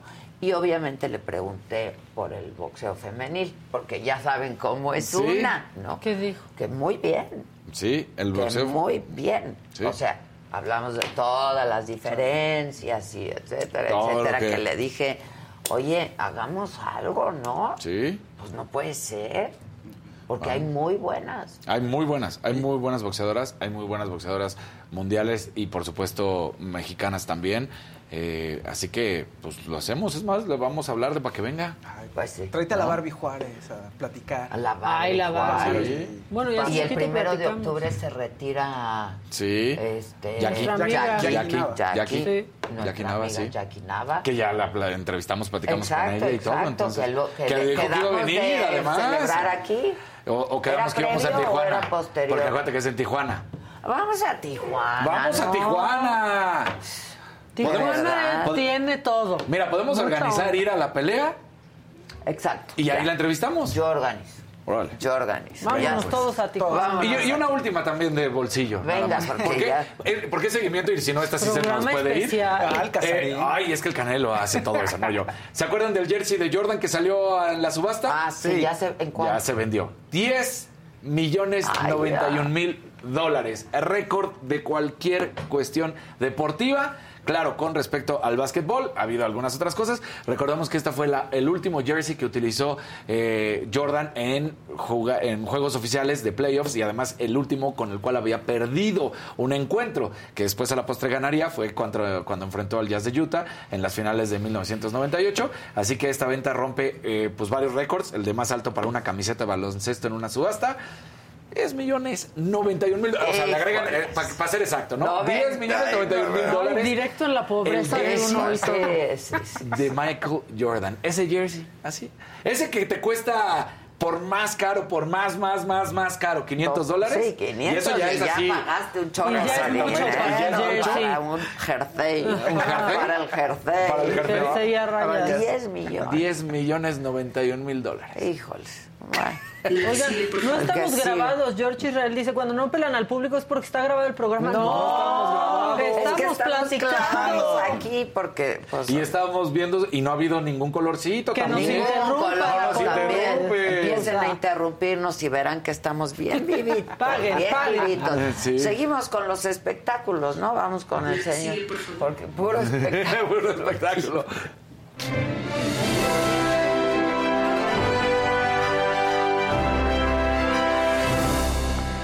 Oigan, pues Eugenio Derbez subió un video donde cuenta pues, su historia, su trágica historia, tal cual. No vayan a poner el video, yo ahorita les digo, porque son dos videitos. ahorita, espérense, No, nada rápido, o sea, rápidamente pues, ya revela lo que estaba haciendo. Y como habíamos comentado aquí, sí, este, está con su hijo, eh, supongo que va a ir porque Luis Eduardo no sabía nada, ¿no? José Eduardo. José Eduardo, perdón, no sabía nada.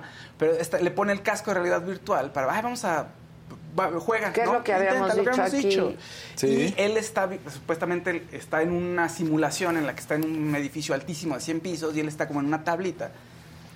Y de pronto pues, se, dice que se cae, al parecer, de la tablita, o sea, de la realidad virtual. Y entonces lo que él ve en el casco es que está cayendo que está cayendo por 100 pisos. Y que no entendía. Claro, dice, no, y entonces trata de moverse. sí. Pues, no. sí. No, tu cerebro está desconectado totalmente. No, no, o sea, la realidad, si llega un momento en el que no, no estás entendiendo qué está pasando. Su mente, él estaba cayendo. Un edificio de no sé de 100 pisos, no. no un rascacielos. Y sí se ve muy afectado. Sí, eh, anímicamente, anímicamente. Anímicamente, sí. Hay un azulito que dice, ¿en qué fila te tocó, Adela? ¿Yo? Escaneando, no te vi. Ah. Yo estaba. Dice Victoria. Estaba como fila 4, fila 5. Sí, fila 5 estaba yo. Bueno, y entonces que el, pobre dice que intenta, pues, se tiene que reacciona a la caída de lo que le muestra la realidad virtual y se tropieza.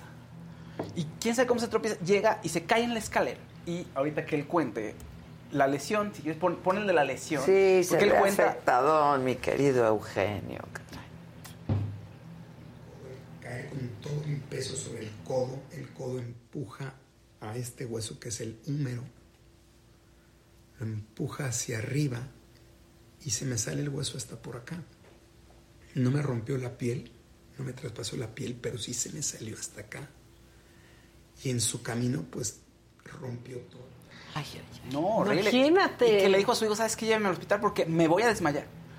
Y sí, que, se desmayó en el, camino. Exacto. Sí, sí, Y que todavía intentaron acomodar, imagínate qué dolor. No, o sea, una cosa es acomodar cuando se disloca, que perfectamente puede. No, pero, sí, pero, sí, no, sí, sí lo intentaron. O sea, lo dijo él, lo dijo él, que intentaron acomodárselo. Y que ya no podía del dolor. Y que lo tuvieron que anestesiar para, acomodárselo. Sí, o sea, probablemente entre, entre que sabían si se había roto o no se había roto, dijeron, vamos a acomodárselo pero que no aguantó el dolor, que no aguantó el dolor y que lo tuvieron que anestesiar. Se ve que no la está pasando bien, la verdad. Se ve, qué bueno que, a ver, que la operación salió bien. Yo le pregunté a su hija, Aisley, me dijo, la operación, pues, este, resultó bien, exitosa, pero imagínate para mi papá, y es más, se lo dije yo, es que imagínate para tu papá, claro. como es Eugenio, estar en recuperación pues por lo menos seis meses. Oye, él cuenta que llevaba seis meses sin pisar su casa, que había pisado un día en seis meses su casa. y que decía, dice, de pronto pienso, ¿para qué o cómo, por qué me pasó esto? dice, pues para quedarme aquí a lo mejor, porque necesitaba parar en seco. Digo, se, empieza a platicar estas cosas. Eugenio es pues. súper extremo. hace cosas súper extremas, o sea, base jumping. También lo dijo este, no, automovilismo. extremas me parecía absurdo. Claro. Tener pues un episodio así por estar estaba con en un jueguito.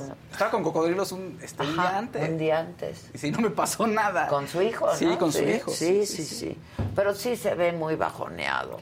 Dice que ahora llora mucho que, que antes nunca lloraba y que ahora es que este, sí, pues, pues te viene todo, ¿no? Claro. Y que pasa la mayor parte del tiempo dormido, también dijo. Sí, no, bueno, dos semanas. De, de, entrada, dos semanas, dice que que se despertaba, no aguantaba el dolor y que lo tuvieron que, pues le, lo volvían a sedar, comía y lo volvían a sedar para que pudiera aguantar. Y, imagínate dos semanas sin saber qué está pasando en el mundo, debe ser horrible, con el dolor, ¿no? Dolor y dormirte. Y, Dos azulitos. Dos. Venga, azul, venga. Azul clarito que dice abrazos desde Los Ángeles, California, Fátima Valencia y RJ es un azul, digamos, rey. No dice nada, solo donó. Muy bien. Muchas gracias. Ustedes muy bien. Participen con colores. Interrumpan, interrumpan. Oigan, y Woody Allen se retira del cine, ya anunció que en cuanto se estrene su siguiente película que se llama Wasp 22, o sea, pues, Avispa 22 en español sería algo así, se va a retirar, que ya el cine cambió, que ya no es lo mismo y que él se va a concentrar en escribir, porque además va a sacar... Y lo hace muy bien. Lo hace muy bien. Y va a sacar un, libro de cuentos, próximamente el 27 de septiembre sale, que se llama Gravedad Cero. ¡Qué padre! Sí, entonces va a ser lo nuevo que va a hacer mi Woody Allen porque el cine pues, puede pensar que él que ya cambió, pero también el tema de Dylan Farrow, su hija, en las acusaciones que lanzó sobre él, pues le pesó y sí afectó muchísimo. O sea, Amazon, lo, pues tal cual, tenía un, eh, un acuerdo con Amazon para, este, para distribuir cuatro de sus películas y en cuanto ocurrió esto, pues dijeron, ¿sabes qué? No. Hasta ahí llegó. Sí, un día lluvioso en Nueva York ya no iba a pasar en Amazon y dijeron, no, ¿sabes qué? No, porque es mala publicidad, no nadie te va a ver, este va a ser un problema. ¿no? Y los termina demandando a la empresa, con justa razón también, porque ya tenía el negocio. Claro, claro. Pero bueno, este, ahí sí le ha afectado mucho la carrera a Woody Allen. Un amigo me dijo que fue a Nueva York a verlo tocar. Ah, es que toca luego en Sí, Carla, me parece. Y que la política es de que no te... O sea, si tú compras y no vienes, no te regresamos tu dinero o nada de que ya no voy a ir, no voy a llegar y quiero un reembolso. Que no, que esa era la política. Y le tocó ir a verlo a tocar a Nueva York justo en el momento del Me Too, ¿no? cuando, cuando vienen las acusaciones. Y que les dijo, oye, sí quiero, quiero pedir un reembolso porque no voy a poder llegar. Y es que, como que estaba ahí no voy a poder llegar por... No, no, no, no, le vamos a poder regresar su dinero. ¿Sabe qué? Es que también me incomoda las acusaciones del Me Too y esta situación. no me siento cómodo con, con, que ustedes lo estén presentando ahí y que les empieza, les, les empieza a decir esto y que en el lugar le dijeron, no, no, no se preocupe, sí le vamos a regresar su dinero. Usted no se preocupe. Imagínate así con... Pues ahora sí que es un gran peso la acusación que, que salieron en su contra, ¿no? Pues sí. Sí, buenísimo el documental de HBO. es buenísimo. Buenísimo. Gran documental, ¿no? Y mucha gente tiene la duda y podrías pensar que sí, pero algo ocurrió. Yo siento que yo siento que sí hubo un comportamiento inapropiado de entrada. Ah, no. Con el hecho de cómo está de entrada. Claro, claro que es, es un... La gente se enoja porque muchas veces, no, es que no es inocente y el juicio. Sí, pero ahí te muestran que el juicio estaba sesgado por muchos lados y había declaraciones que no que no tendrían por qué haber, eh, haber, haberse hecho de esa manera, ¿no? El psiquiatra que no lo mostró y que y que no, no hubo consentimiento de las partes, o sea, que no todo el mundo tuvo acceso a él en un momento, etcétera. Bueno, hay muchas cosas ahí en el juicio. Pero ahí está, Woody Allen se va a retirar, lo que dice él y se va a dedicar a escribir. Híjoles. ¿Qué más? Escribe muy bien, por cierto. Doña Cuquita, Doña Cuquita, la viuda de Vicente Fernández, ya habló, rompió el silencio con respecto a las infidelidades de su marido. ¿Qué dijo? cosas muy sencillas, pero que en el morbo a todos nos gusta, ¿no? Este, estaban en Los Ángeles, iban a develar una placa porque... Qué guapa una se ve ahí, Doña Cuquita. es la primera vez que escucho hablar de Doña Cuquita. Sí, yo también. A ver, ¿qué Pues que sí, que era, que era ojo alegre, pero que él estaba feliz, y ella estaba feliz de eso. Y le, Oye, pero pues sí, las infidelidades, pues que yo no puedo controlar, ni, ni sé qué hacía este, saliendo de aquí. Entonces, lo que básicamente, palabras más, palabras menos, lo que dice es que aquí en la casa, dentro, a puerta cerrada, era mi esposo, afuera, no sé quién era y no sé qué hacía. ¿Qué sabes? Sí, pues sí. ¿Qué, sabes? no, más, no me traigas aquí a tus viejas. Porque, por salud mental. Imagínate estar pensando todo el tiempo. No, qué horror. Nunca rompe personaje, nunca rompió personaje, doña Cuita. Ahora, mucha gente la cuestiona y todo. Pues yo no sé, ella, si estás feliz, ¿qué puedes decirle, no? ¿O qué? ¿Qué opinas? No sé qué. Cada pareja es un mundo y cada pareja cada tiene sus acuerdos. acuerdos y mientras los dos estén bien y contentos. Podría claro. decir, eran otros tiempos. Hay parejas abiertas, hay o sea, pues sí, igual esta era pareja abierta solo de un lado. pues salón ya. Hola, güey, y dice con un azulito. Besos a Maca de Paola y Samuelito de New York City. Eso. Ah, besos. Vengan, vengan más. Sí, que vengan más colores. Más color. Más color. Oigan, Enrique Iglesias, ¿les puedo contar de Enrique qué hizo Enrique Iglesias? ¿Qué hizo Enrique También Iglesias? en Las Vegas. Sí, ah, con pues, los tres tristes tigres. Estuvo Enrique Iglesias ahí, sí. Está, y ah, el previo a su presentación llega una chica a pedirle una selfie, si vemos, podemos ver el video. Y, el, y aquel, este, pues, llega la chica con la selfie, pero le da servicio completo y ella nada más quería una selfie, le dio un beso en la mejilla y vamos a ver, lo tenemos por ahí, si lo tenemos, podemos verlo. Por ahí tuvo la chava. Es ella, ¿no? Ese, no, él, mira, ahí va, ahí va, la, ahí, esa es la selfie, ahí va. Beso en cachete de él, así como que... Oye, era una selfie. ¡Ándale! Enrique, espérate, Es espérate. ella. Pues si lo está agarrando Ven, es ella. y ella no, lo sigue, Fausto, es ella. Ay, ay, ay, ay, sea, son los dos, yo creo, pero es ella. Él no le roba el beso, es ella. No fuera un viejo feo porque ya estarían Sí, acusándolo. Perdónenme. Claro. Ahí le agarra la nalguilla, ¿eh? Hasta se toma foto de cómo lo está besando. Es ella, Fausto. No, Ay, pero ay, no, no, le agarra la nalga, mira, Tal vez mira, quería ver que no trajera un arma.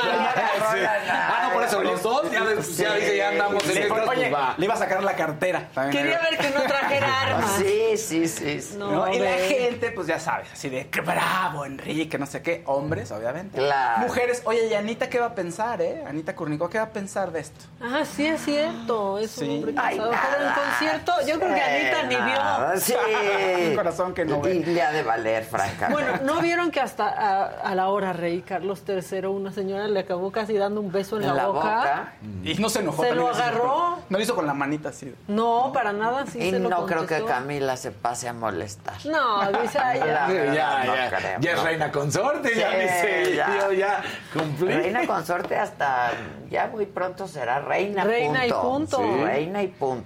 Sí. Y yo ya yo estoy viendo otra vez The Crown, Ah, sí, claro. preparándome Yo para la nueva temporada. otra vez The Crown. está Ah, de hecho, es- eso sí yo no lo sabía, la coneja me platicó que supuestamente por The Crown les tuvieron que cerrar las redes sociales a, a Camila y a ellos porque ¿Ah, la gente había Sí. agarrado un odio A por Camila, a ya. Camila otra vez. Y O yo sea, siento que la reivindica mucho The Crown.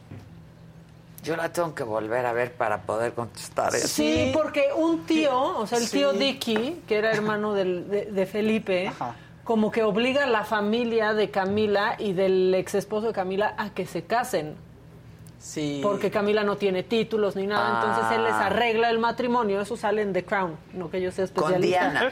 No, arregla el matrimonio de Camila con, Ah, el, o con sea, el señor ya Parker luego- Bowles. ya luego, Ajá. ok. Pero porque supuestamente nada Para más iban que a no ser... se case, porque Carlos está muy enamorado de Camila, entonces dice, no, no, no, hay que hacer que se casen. La reina madre y el tío Dicky este, Ahí. organizan que se casen esos dos. Confabularon, Exactamente. Y Carlos Pero- nunca pero olvida a porque se Camila. supone que esta chava- estuvo muy enamorado. Sí, no de la Camila, Nunca. O sea, se supone que iba a ser un juguetito, ¿no? Digo, no lo digo en mal, eh, o sea, de manera despectiva, pero se supone que tanto él, o sea, Camila para él y el novio de la hermana, ¿no? Sí, o sea, o porque sea, él es les que había un consigue- o sea, triángulo. el tío Dicky les consigue a los dos, a los dos sobrinos pareja, pero como para que echaran relajo. Ah. Pero se termina enamorando Carlos de Camila. Es que el tío Dicky era el típico de, pues, tú vas a ser rey, eres príncipe, ahorita date. O sea, básicamente eso decía el tío Dicky. Y entonces Carlos dice, es que me estoy enamorando. ¿De quién te estás enamorando? Pues de- de Camila Shant, porque ese es su, sí, según yo sí es Shant, Sí. su nombre de soltera. Y entonces cuando ve que va en serio y que eh, también la princesa Ana, hermana de Carlos, andaba coqueteando con el novio de Camila, dijo, no, a ver, yo estos dos los tengo que quitar y juntan la reina madre y el tío a la familia de Camila y del esposo, del futuro esposo, ahora ex esposo de Camila, y les dice, los tienen que casar. ¿Qué necesitan para que se casen? Pero es que más adelante van a venir la manera en que Camila jugaba con Diana en la serie. Y ahí es donde ves por qué la gente Pues no, le empieza a odiar. ¿cómo No no? jugaba, Pues no. le daba pseudo consejos mientras estaba acostando con el esposo. Pero Y, eh, Diana pues, supo todo el tiempo. Siempre Pero ella supo del actuaba como amor. ser su amiga. O sea, ella actuaba como si fuera su amiga. Porque al principio- Y Carlos la obliga a ir con ella. No, es Carlos. que Digo, tú lo estás viendo ahorita, cuando, cuando se acababa...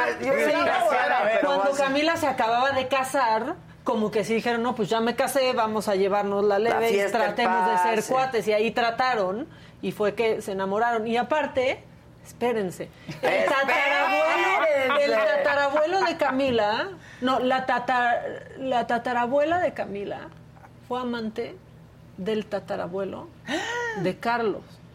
O sea, cuando era príncipe de Gales. Porque hay una línea que dice, pues va, a ser como mi, o mi abuela, o va a ser como mi tatarabuela que fue amante del príncipe de Gales para siempre, y Carlos le dice, y era la mujer que realmente amaba. Ah, Dos colores, dos colores, amarillito, Zulami Flores. Pues si no hay mujer más inteligente que la que se sabe hacer tonta. Saludos a todos. Luego Anabel Muñoz, ah, nada más pone un azulito y un naranja de Héctor Roa, nada más así. Bueno, hablando de Roas, Erika Roa, este, eh, nos, eh, ella pues conoce muy bien este tema de la realeza, la verdad.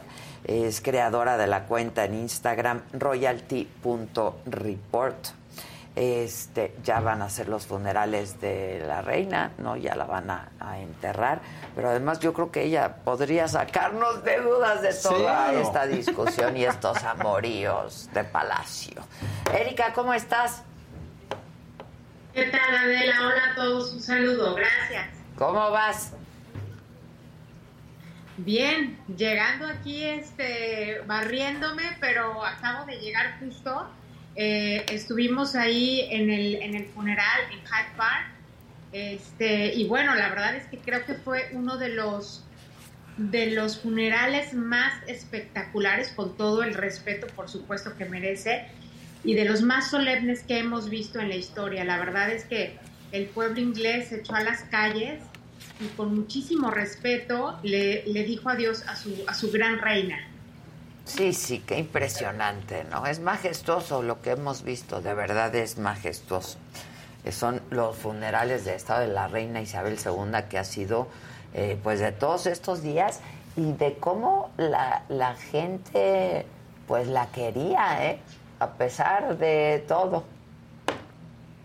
Fíjate que sí, la verdad es que eh, estuve, bueno, ahí obviamente con la gente, ¿no? Con, con todos los ingleses y cuando cantaban El Dios salve a la reina, lo hicieron como muy, muy sentidos, pero muy, ¿cómo te diré? Muy solemnes, con mucho respeto, muy bajitos. Y ahí la verdad es que comprobé creo que los mexicanos somos muy argüenderos, porque de verdad, o sea, yo creo que entonamos más fuerte el himno nacional en un partido de la selección que ahorita los ingleses realmente estaban como muy tímidos, o sea, se escuchaba bajito el, eh, el ese Dios salve a la reina, la verdad me sorprendió mucho, pero también muy sentido, porque lo veías en los rostros, iban todos de negro, la gran mayoría, y, pues con mucho respeto despidiéndose, la verdad, de esta gran monarca que hoy reunió y, e hizo que Londres fuera un verdadero caos, porque reunió a la plana mayor de todas las monarquías europeas. Y cientos de eh, líderes de, de, todo el mundo, ¿no?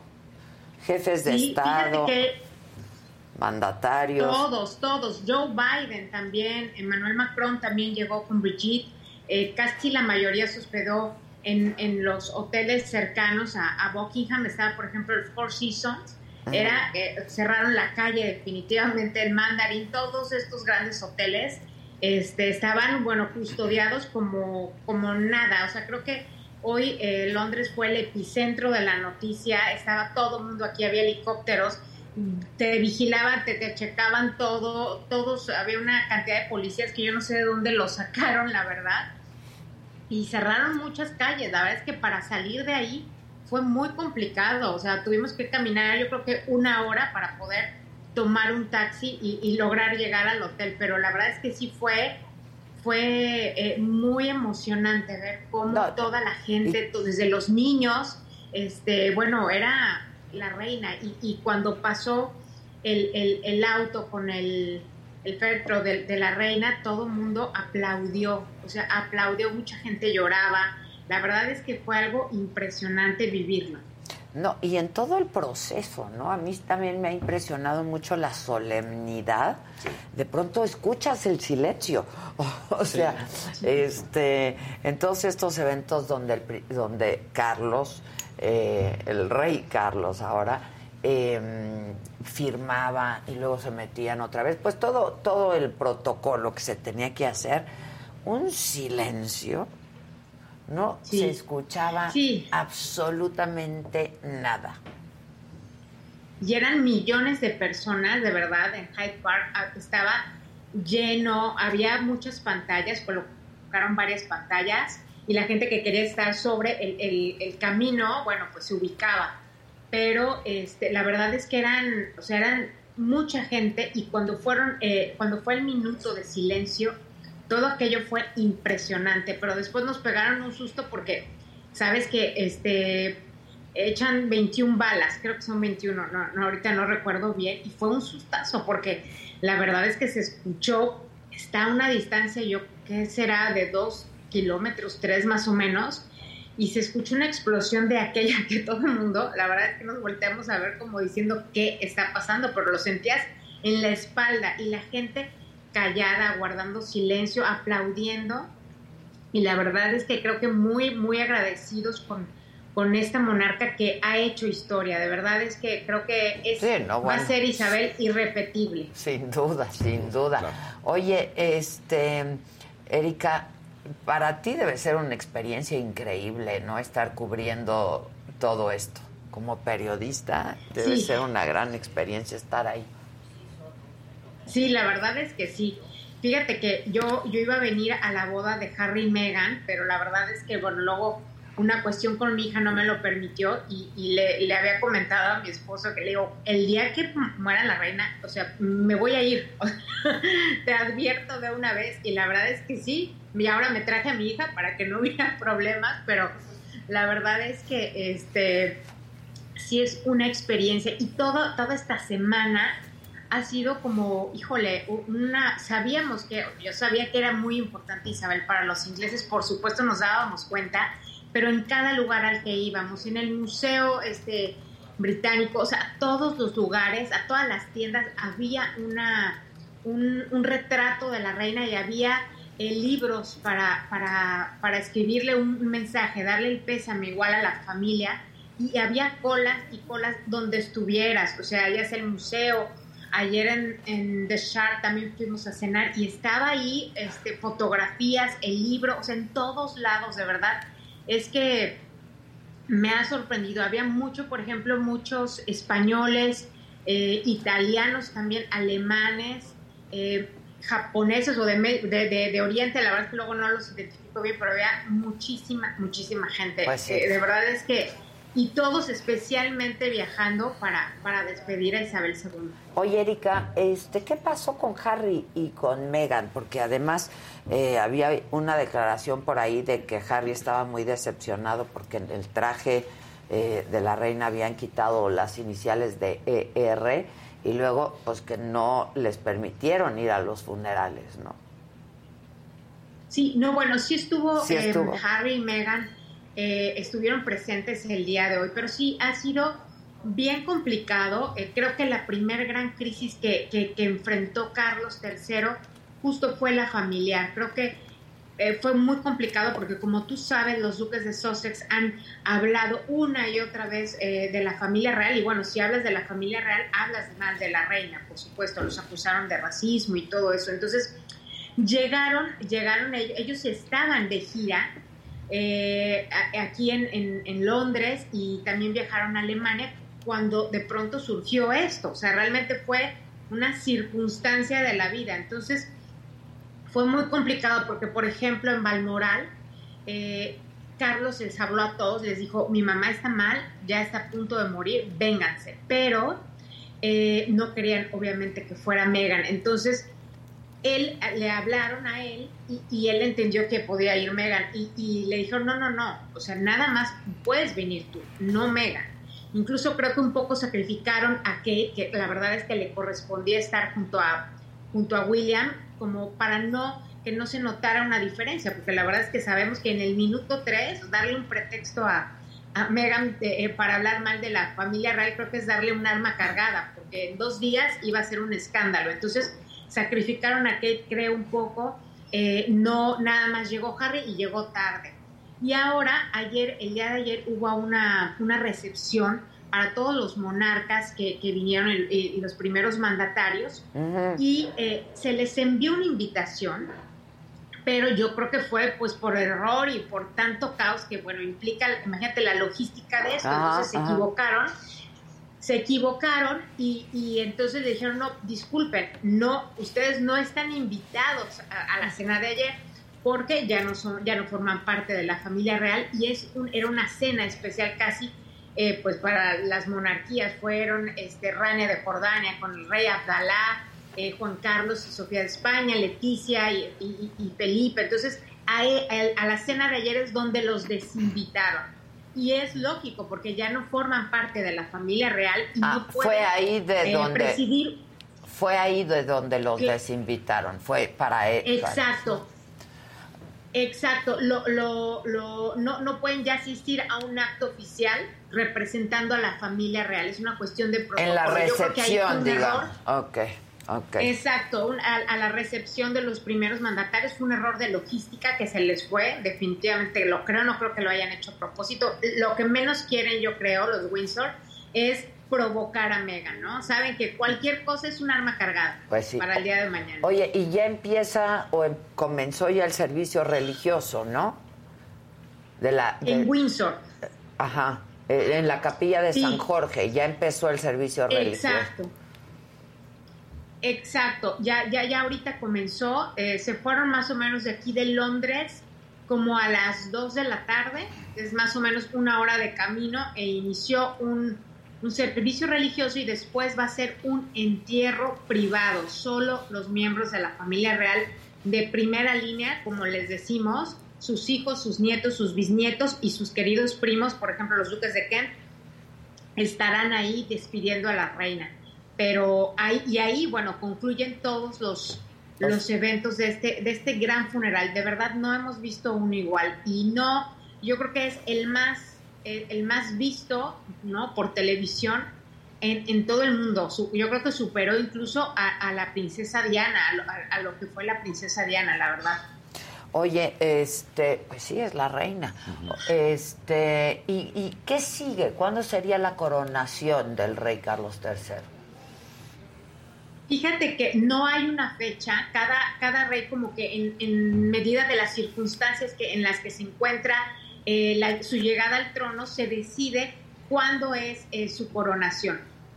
Yo creo que no va a esperar eh, el año y cachito que esperó la reina, porque a la reina, bueno, fue una circunstancia también política que le convenía a Winston Churchill y que manejó y manipuló a su beneficio, pero en este caso yo creo que no va a pasar más de seis meses. Te cuento que Carlos es muy, es, cree mucho en la astrología, ¿no? y él cada año se manda a hacer su revolución solar, digámoslo así. Entonces estuve checando ahí con, con, con, con los astrólogos y todo, y me decían su mejor fecha es el 7 de, de, de, marzo. Entonces, bueno, dije, a lo mejor podría ser, y me suena lógico, que en seis meses más o menos sea esa, esa coronación. Pero bueno, vamos a ver si, si él, él va a seguir también este, la línea, sus mejores fechas astrológicas, porque es un gran fanático de la astrología. Pues estaremos atentos, ya retiraron el cetro, el cetro, perdón, y la corona de la reina. Este debió de haber sido muy muy emotivo. Esto está pasando prácticamente mientras estamos aquí, así es que luego lo veremos a ver si si hay manera de recuperar algo y que podamos transmitirlo. Te agradezco mucho. Gracias. Gracias, Erika. No, gracias a ti, Adela, y un saludo a todos. Gracias. Gracias, suerte. Este, Abuelita. Mira, aprovechando y para no decirme. no, no vieron a David Beckham. Él lo que iba a decir, porque ven que si era su chile. Sí, así dice. Tú, tú no estabas así. El que sí, el que era el chile de la reina era Beckham. Pues, ¿Qué? Sí estuve, sí estuve. Pero se aventó 12 horas, ahí están, ahí, les traje las fotos para que vean. 12 horas se aventó David Beckham. Y luego sí, lloró cuando estuvo enfrente del... Se, pues se llevaba sí. bien. Míralo, míralo, míralo. Además, qué bárbaro. qué inglés fue. O sea. Hilda Swinton también fue. Es que nadie que no fuera parte de su familia podía saltarse la fila. Eh, sí, Y recorrió las 12 horas, ¿eh? Muchas celebridades fueron ahí a hacer su fila de 12 o 15 horas para este el último adiós. Eran cercanos, y ahí ella iba a estar sus pues. ojitos llorosos enfrente Sí, cuando ya está. Sí, ya. Híjoles. que decíamos cuando ya estaba en la capilla. ya. en la capilla. Ya, es que eso es tan lejano, la verdad de eso.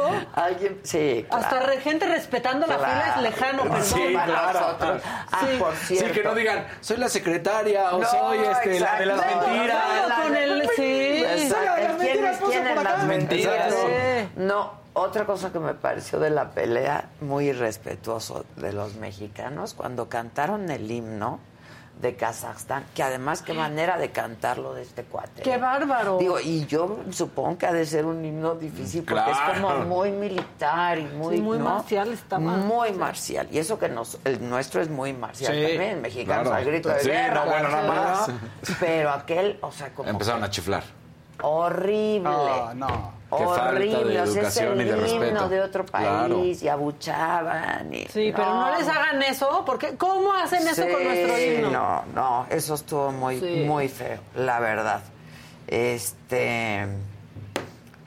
Dice, dice Aaron Alemán, no, Maca, estás muy... O ya leyeron esto. No, no, no, no, Estás muy mal. En el último capítulo, Carlos llega súper encabronado a reclamarle por el viaje a Nueva York porque ofendió a Camila. Sí, justo eso, porque ahí ya es cuando seguían, que no iban a terminar y ya sabía Diana y entonces le dice que su viaje la ofende. Y dice, ¿por qué ofende que yo haga mis cosas a tu amante? Claro. Pues sí. No, te digo, que la Sí, yo, creo que ahí lo viste con, ojos de cariño hacia Camila, pero decían que pero no, Camila no, la justificó, sino todo lo contrario. Que fue... Camila no le reclamó a Carlos. O sea, Camila lo que decía, la gente se va a poner del lado de Diana porque la gente quiere su historia real y de princesas y quiere a una persona que parezca princesa. Yo no soy ni tan bonita como Diana ni tan carismática. Eso dijo Camila. Y tiene lo, que sí, lo que sí también te demuestra la Diana, serie. Pues, tenía su encanto. Su encanto, ah, claro. Princess Quality. Diana era, pero sí. tenía una condición, o sea, tenía,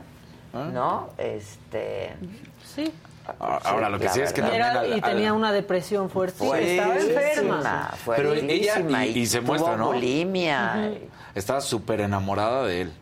O sea, ella sí estuvo pues realmente. Es que imagínate, era una niña, era una niña. Ahora, en esta última temporada también se ve cómo a veces le gustaba dejar en ridículo a, Carlos, muchísimo. Pero ya lo hacía a propósito. O sea, ya, ya, era enojada. Ya era una le mujer. Daba la mano y se la quitaba. Sí, Yo sí, creo que se reivindica tantito Camila. Y la verdad es que los ingleses no tienen, no piensan mal de Camila. No es como que es odiada Camila. Ya Hoy, no, pero sí fue bastante cuando, la figura murió, odiada. cuando murió Diana. Claro fue una figura muy, pero muy odiada. hoy no, hoy ya nosotros seguimos con la amante. ya es su esposa hace años. Sí. bueno, pues el que sigue, por favor.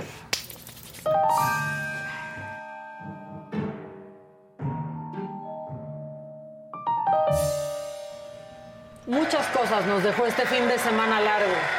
La verdad, muchos macabrones ahí en este fin de semana largo. Bueno, nada más este, rápidamente para, sumar a lo que estábamos diciendo, alguien llama nuestra atención aquí y dice que a David Beckham le habían ofrecido un pase VIP y que, lo rechazó. Ah, mira. Sí. está. Este, no estamos grabados. No estamos grabados. Y alguien más dice este que la serie está totalmente a modo y quiere cambiar la percepción de las personas. Pues no tanto porque en Palacio no gustó. No gustó nada. No, gustó nada. Y a veces deja como súper insensible a la reina. no, a veces, prácticamente. todo el tiempo. Y a Carlos te lo dejan como un hombre... Pelele.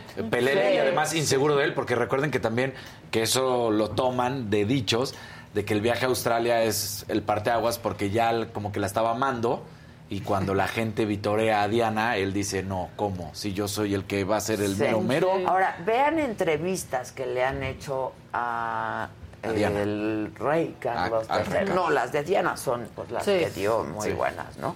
pero al rey Carlos III. Y presentan imágenes de cómo era él un este pues un cuate muy preparado, ¿no? Que se ve ahora, o sea, muy, preparado, muy educado, este, que tenía lo suyo, pues, ¿eh? Que tenía lo suyo, no era ningún, o sea, pelele de la reina. Bueno, yo, de hecho, muchos jóvenes ingleses con los que he platicado dicen, es el miembro de la monarquía, quizás, que más ha trabajado desde el principio por el cambio climático, por el calentamiento global. Y por, las, por los emprendedores. Y que sí se ha metido en política. Sí se ha metido, sí, sí, sí. Bueno, ahora ¡Que vive el rey! bueno, hablando de la realeza, a ver. Monreal, Ricardo Monreal se puso a llenar su álbum del Mundial. ¿Qué? Como que les dicen, ah, véanse más humanos, que la gente piense que están así, claro, llenando estampitas. Sí, entonces, bueno, pues ahí se puso en la llenadera de las estampitas del Mundial. Lo prometido es deuda.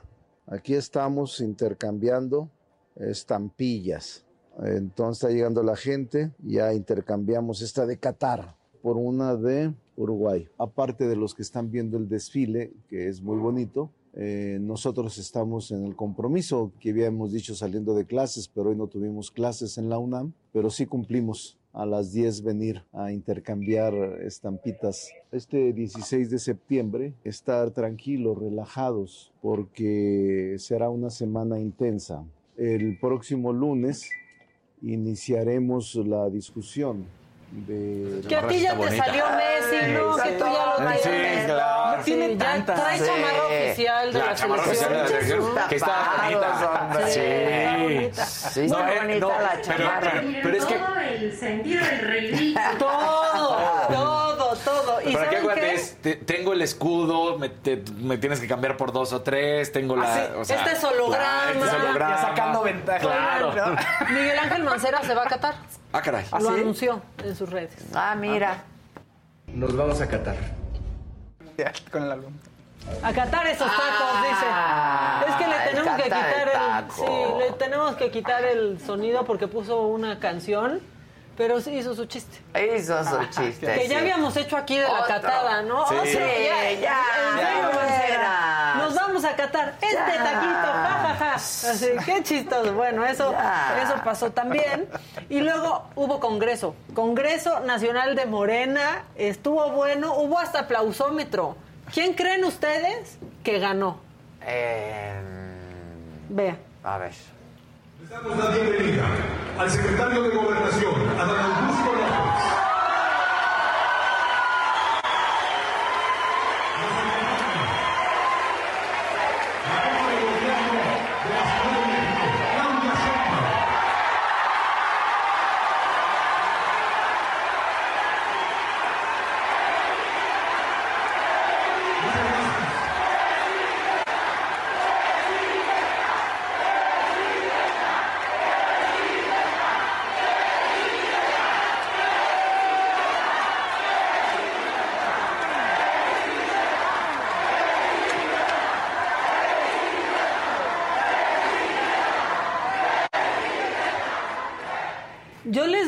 Que hubo mano negra, pero eso ya no se usa. Hubo mano morena.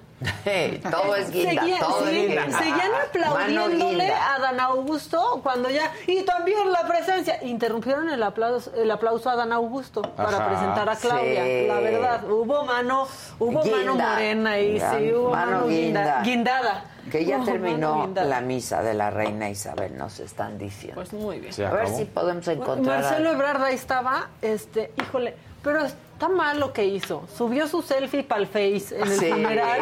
Pero aparte, ¿qué se hizo en la Face? Por favor, por favor. A ver, ¿qué se hizo en la Face? Pongan la foto. ¡Ay, ay! Parece Mr. Big. Sí. ¿El filtro? Pues sí, yo creo que usó el filtro que usa Verónica Castro para sus fotos. Porque. No, no, no, no, no es el mismo. Está, pero ve por favor. Qué bien se ve ahí. Se ve ¿eh? guapísimo. Se ve súper bien. Pero el ojo más abierto. no, no, sí se ve más delgado de la cara. Sí, lisito el cachete. Ve el cachete. Liso, el cachete. A lo mejor se cayó como Zac Efron a lo no, mejor. o tal vez a él se le, se le ve muy bien, o sea, le va muy bien el jet lag. A lo mejor. No, se ve muy joven en Inglaterra. Sí, se ve el, muy el bien. canciller. Bueno, a ver, pues ponga, busquen una reciente. Sí, una no tomada por no él. tomada, exacto. Pero aparte, yo aquí lo dije en esta mesa, dije, ay, qué bueno que va él. ¿no? O sea, como que me da una paz, me siento mejor representada, la verdad, con el canciller que Claro. con el presidente. Y se toma la foto para el Face. Y ya. Ya, es que en serio. Ahí Un poco de seriedad. Pues yo digo, Seriedad. de vente Rosy, vámonos para Sí. Selfie, selfie, selfie. Selfie. Por cierto, se vuelve más popular el canciller cuando sale su esposa, la verdad. La verdad es que su esposa está bien guapa, ¿eh? Y tiene una gran imagen, Tiene gran la verdad. imagen, la verdad, cae Sí. bien. Sí. Ahora, tenemos ecos del 16 de septiembre. A ¿no? ver. Primero. Recuerden cuándo, Sí. cuándo es el grito. Recuerden que el grito es. Bueno, a ver. Oh, Andan ya. lentos. Bueno, Acuérdense de que el día 15 de septiembre es el grito. Sí, ya fue, ya fue, pero pasaron muchas cosas. Primero, Monreal el 16 nos abrió su corazón y nos dijo que estaba enfrentando un mal que yo no conocía. Es un mal desconocido. A ver. Unos crudos, ayer fue indigestión, por me comí el contenido de dos platos de pozole con carne de puerco y tacos de chicharrón prensado. Así es de que estoy pagando los estragos del tejón. Tengo el mal del tejón, indigestado por dragón.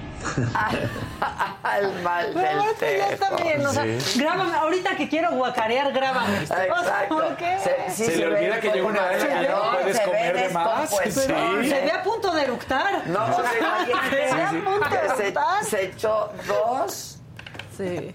Dos, Dos platotes, dos platotes de pozole ¿Vieron que se murió un señor? Y luego, el chicharrón prensado. Eso sí ¿Cómo? se me antojan mucho. ¿Vieron que se murió un señor en un concurso de Sí, quién podía comer pero más por pozole? pegarle al atole, al atole ¿Cómo? por el ¿Cómo? pan al final. Se atragantó un señor en un concurso. No. Sí. ¿Dónde Sí. fue eso? Aquí, este es mi país, este es mi gente. No, no, no. Espera, no. pero Sí la gota que derramó el vaso Fue fue el pan. El pan fue lo que lo terminó. Porque ya se le hizo se le el mal del atoró. tejón. Sí, se El ahogó. del tejón. Sí, no, Pero, la o sea, verdad, qué fe, Llega qué una edad historia en y que después de los de morir. 25 ya Sí, no puedes ya cenar tanto, ya no puedes, o sea, Y ya. van pasando los Exacto. años y menos y Y menos. Y uno sabe cuando cena, dice, hoy voy a dormir sentado. Exacto. Hoy yo no quiero el reflujo. Sentado. Sí, sí, sí. Bueno, Que seguimos si la hernia ya está. Sí, sí, sí. El río Paso, Sí. el Galaver. No, bueno. Galaver. Sí, pues así. Pero bueno, esto está surreal, también sucedió, este es mi país, esta es mi gente, en Tlaxcala y ahí recibieron con huevos y globos llenos de agua a la alcaldesa morenista Leandra Jicotencatl después del desfile militar porque dicen que pues no está apegada a la filosofía ni a los principios de Morena. Pero pues, así le fue. A ver.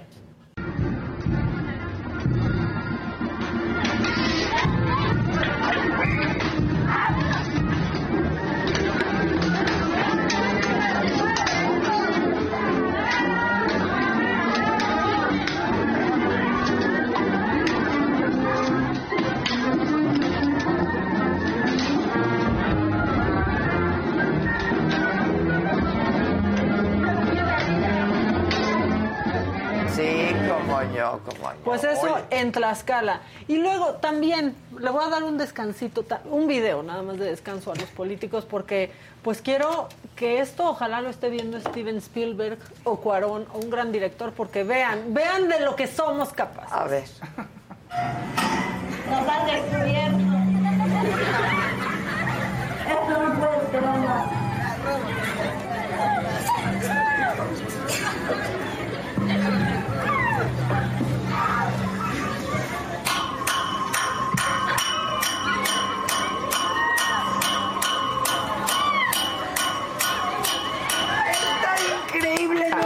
No campana la que suena.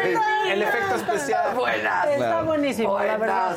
O sea, porque también nos gusta que nos dé ternura y reírnos de cosas que no nos cuestan, que no pagamos con nuestros impuestos. Luego lo bizarro sí, Sí. bien. Ahora, No siempre, pero... algo que se nos hizo viral el 16. Sí, ya dedicado a la Guardia Nacional, pero ¿quién pensó que era buena idea darle a los chavitos armas para que se tomaran la foto, aunque estuvieran descargadas? Esto pasaba en el, digamos, en el backstage del desfile del 16.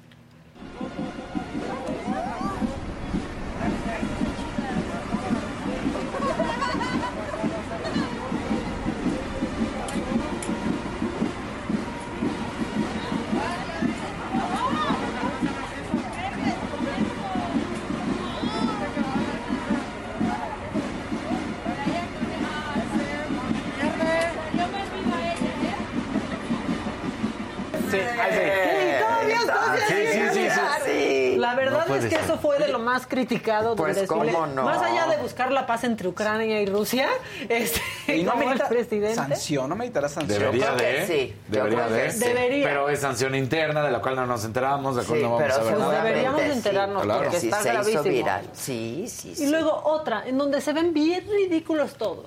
Y tú no me vas a dejar mentir. No es una tradición mexicanísima, algo que le encanta a mucha gente hablar de la salud del presidente que sea. O sea, Sí. yo de los Ah, últimos presidentes que me acuerdo, todos han estado enfermísimos. Todos, No, todos. no, ya está muy enfermo. Sí. Que iban a operar de la, de la tiroides a. Exactamente, de la tiroides a Peña Nieto. No es que no dicen, pero Sí, tiene cáncer. claro, Claro, claro. Vean lo que desmejora. Es más, hasta AMLO hablaba de la salud de Peña Nieto. Hubo un tuit ahí una vez que decía, me informan Que el presidente, no lo quiero ni lo deseo, Exacto. pero si ya no está en facultad, bueno, Exacto. la gente sigue teniendo ese hobby. Y entonces, por este video que voy a presentar ahorita, dicen, porque se están alucinando, que el presidente se queda pasmado y que incluso Beatriz, haciendo un análisis sesudo, incluso Beatriz le pregunta a su ¿Estás bodoque, bien? ¿estás bien? Justamente, No. por favor, vean este video y ¿Estás díganme bien? con toda seriedad si pueden distinguir lo que dice Beatriz. A ver.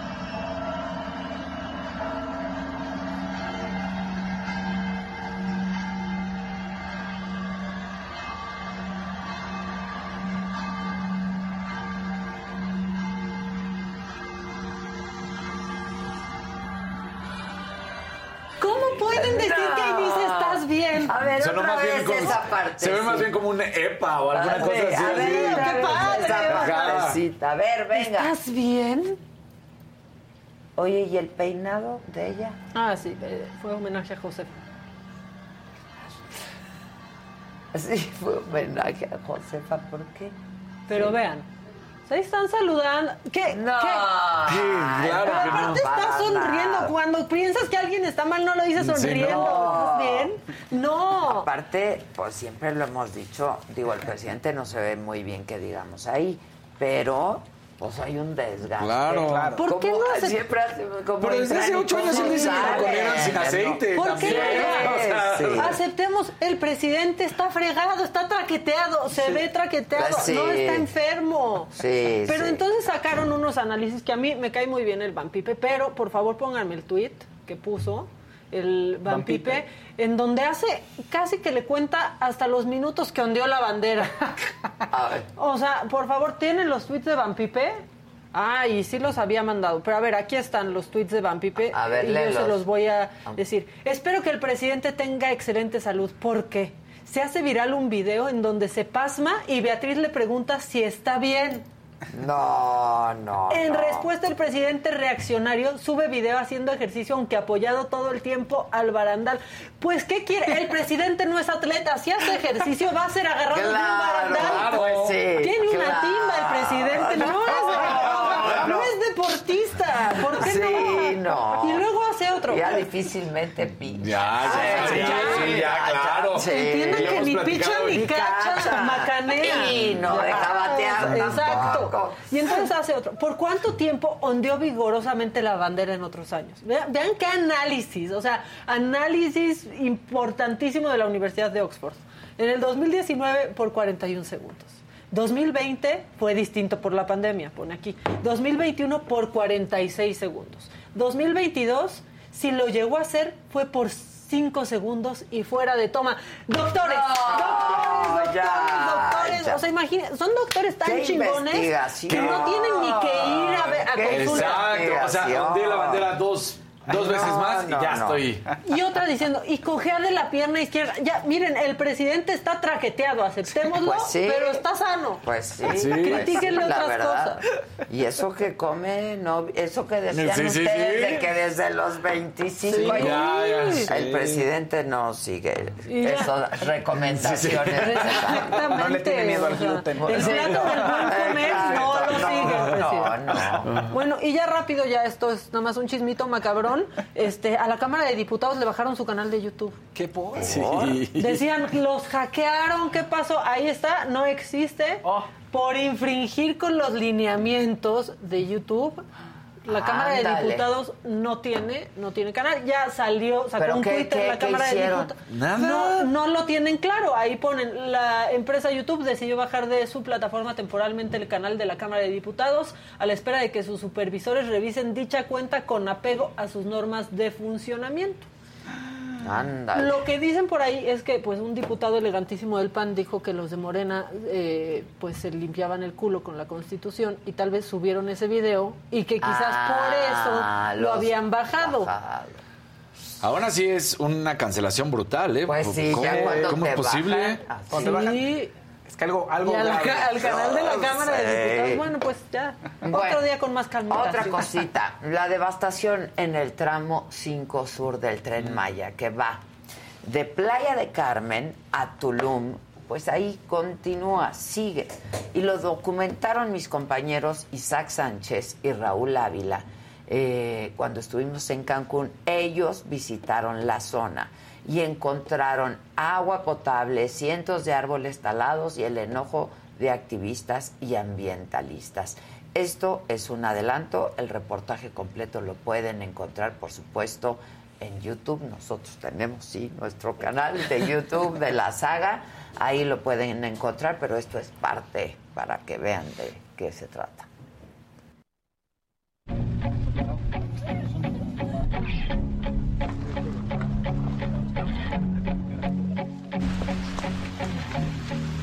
Amigos de la saga, la devastación en la selva es una realidad. Nos encontramos aquí en la parte del tramo 5 Sur, donde se planea construir el Tren Maya, el polémico Tren Maya, del cual se ha hablado mucho durante los últimos meses. Hay posturas a favor, en contra, y las cuales hoy vamos a analizar, vamos a platicar con expertos de la región, con gente que vive aquí hace muchos años, que ha vivido, que sabe que esto era selva cerrada. Entonces, así que el día de hoy los invito a que me acompañen en esa travesía que vamos a hacer para la saga.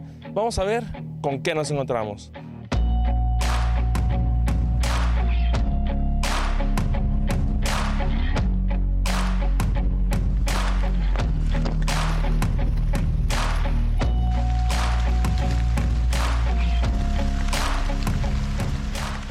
Así es todo el suelo, poroso, ¿no?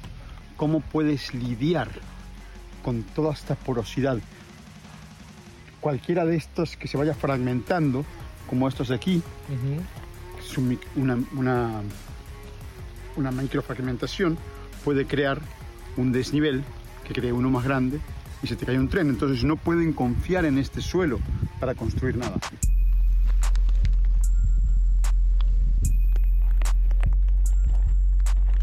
Sí, estamos en el tramo 5 sur del tren Maya, estamos al sur de Playa del Carmen y estamos a la entrada de una cueva que se llama Dios bendiga esta cueva.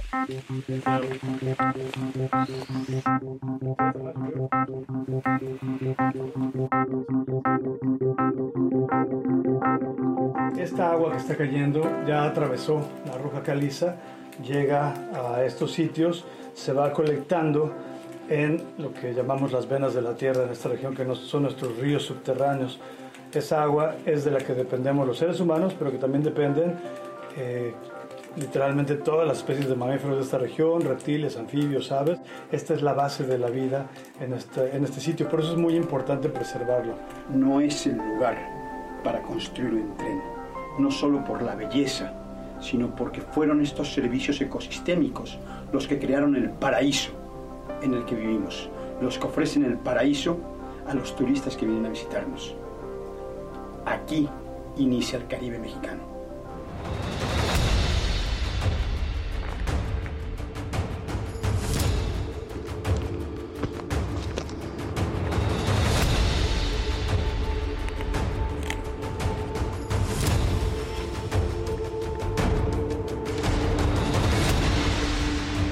Estos son los acahuales.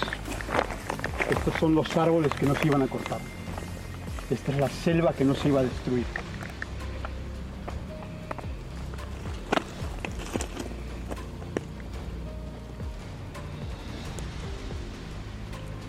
Estamos fallando. Estamos fallando. Estamos alrededor de 7 kilómetros de distancia de la carretera federal, dentro de la selva. Hemos recorrido detrás de Playa del Carmen alrededor de unos 5 kilómetros a lo largo de la destrucción del tramo 5. Exactamente donde nos encontramos ahora, la selva estaba virgen, estaba intacta hace unos días. Eh, la destrucción había comenzado a principios de año y se detuvo con la suspensión preventiva otorgada por el juez. Esta suspensión se convirtió en eh, definitiva. Como podemos ver, no está siendo protegida la selva, el impacto es gravísimo. La selva está siendo destruida, los árboles están siendo cortados. Esta selva detrás mío está siendo cortada sin detenerse los siete días de la semana. Esto ocurrió ayer o antes ayer. Cuando llegamos aquí todavía escuchábamos a lo lejos las maquinarias. Ya dejaron de trabajar por el día de hoy. Sobre este quieren construir un ¿Esta parte ya la conocía?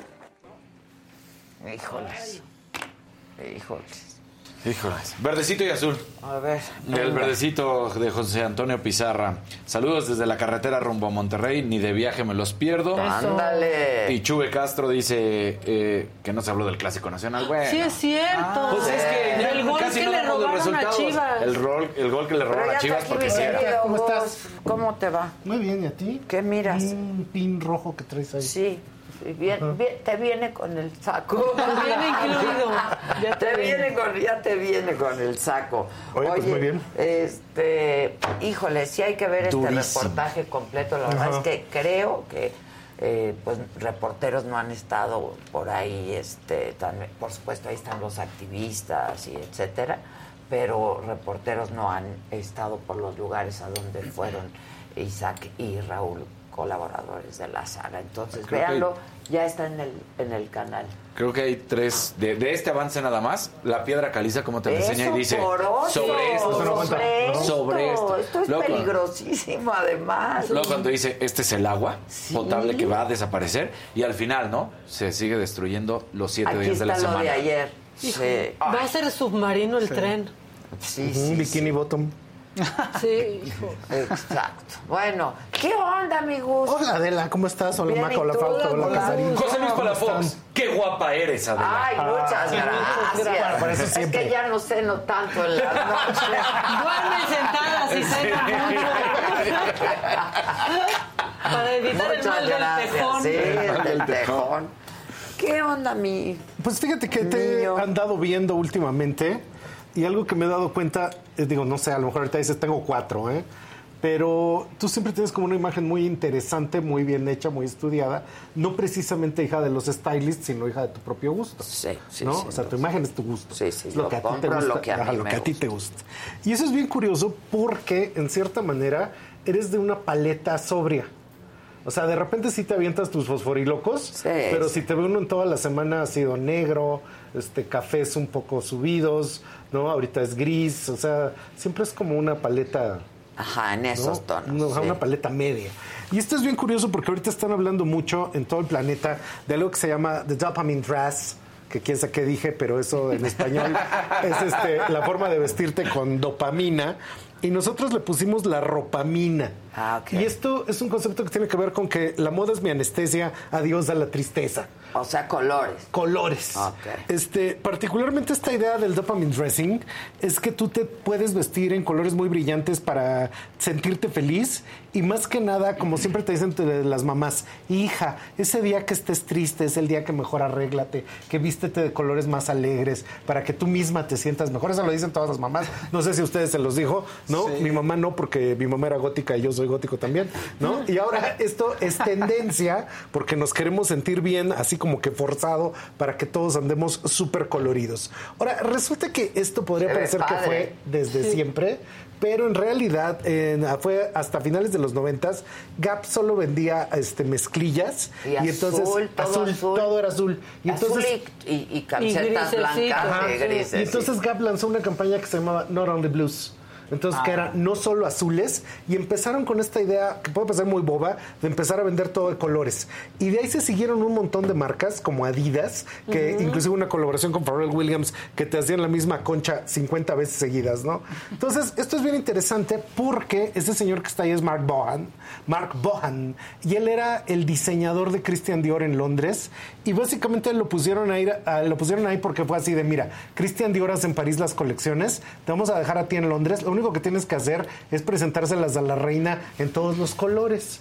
O sea, lo que haga Cristian Dior en gris en, en, este, en París, tú te lo avientes en colores porque la señora lo quiere colorido. Que es cierto. Es cierto, sí, es totalmente cierto. Y de hecho, cuando Yves Saint Laurent se sale totalmente de control y lo tienen que quitar de la casa Dior, entonces traen a Mark Bohan a París. Y él era un diseñador demasiado conservador porque como se puede ver hoy que veíamos a la reina, ella siempre hizo esta cosa del dopamine dress y básicamente la señora tenía como su propio pantone de color propio de ella.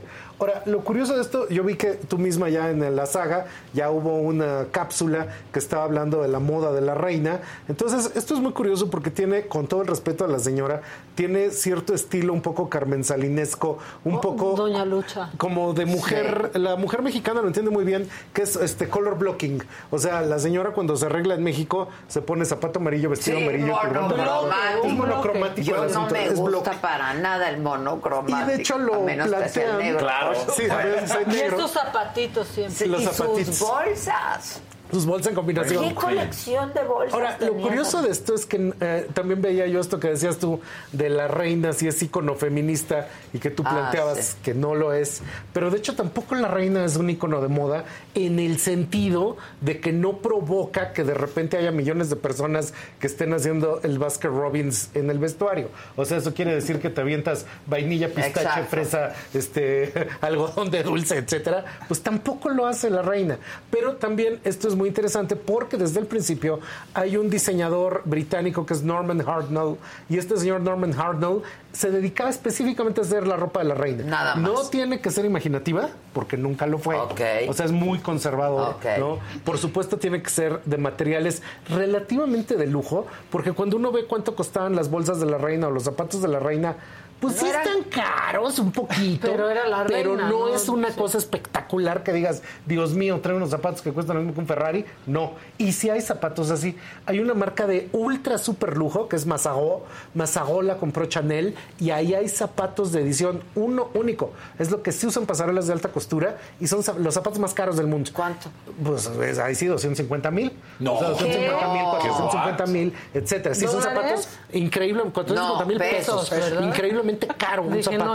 Pero los de la reina pues decían que andan... son 10 mil dólares, no, manches, por unos zapatos, 15 mil. Entonces, precisamente todo esto que vemos de Norman Cardinal, pues él era de estos diseñadores que sirven a la corona. De hecho, también hay una diseñadora que sirve a la corona haciéndole los sombreros. Entonces tenemos como todo un universo que está dentro de la, dentro de la moda, pero que al mismo tiempo no es la moda y no es tendencia. Lo curioso de esto es que, por ejemplo, la señora que le hacía sus sombreros a la reina, Rachel Trevor Morgan, son sombreros muy conservadores.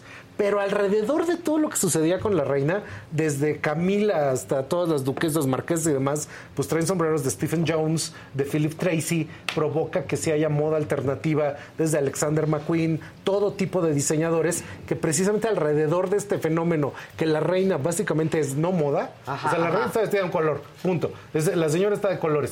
A su alrededor sí provoca que todavía todas estas tradiciones que tú sabes, como ir a las carreras de Ascot, que es como todo esta cuestión del sombrero, entonces se vuelven omnipresentes. Y de hecho, la reina, siendo tan conservadora como podría parecer, hay unas fotos que le tomaba en los años 50, Cecil Beaton. Cecil Beaton era como su fotógrafo oficial, ¿no? En la serie de The Crown le dicen, tío Cecil, tío Cecil. Entonces era un señor que uno lo ve muy conservador haciendo esas fotos, pero él era de mucha vanguardia. De hecho, de joven era de un grupo que se llamaba The Bright Young Things, los jóvenes brillantes, que fueron los primeros chavos que como que se disfrazaban. Ahí estuvo casi que el primer David Bowie, Stephen Tennant, y llegaban de, la, pues de irse de noche de copas y en la mañana ya estaban todos los de Fleet Street listos para tomar la foto de cómo se habían vestido, de cómo venían hasta las chanclas, etcétera. Y esos jovencillos después colaboraron para hacer la imagen de una reina muy conservadora.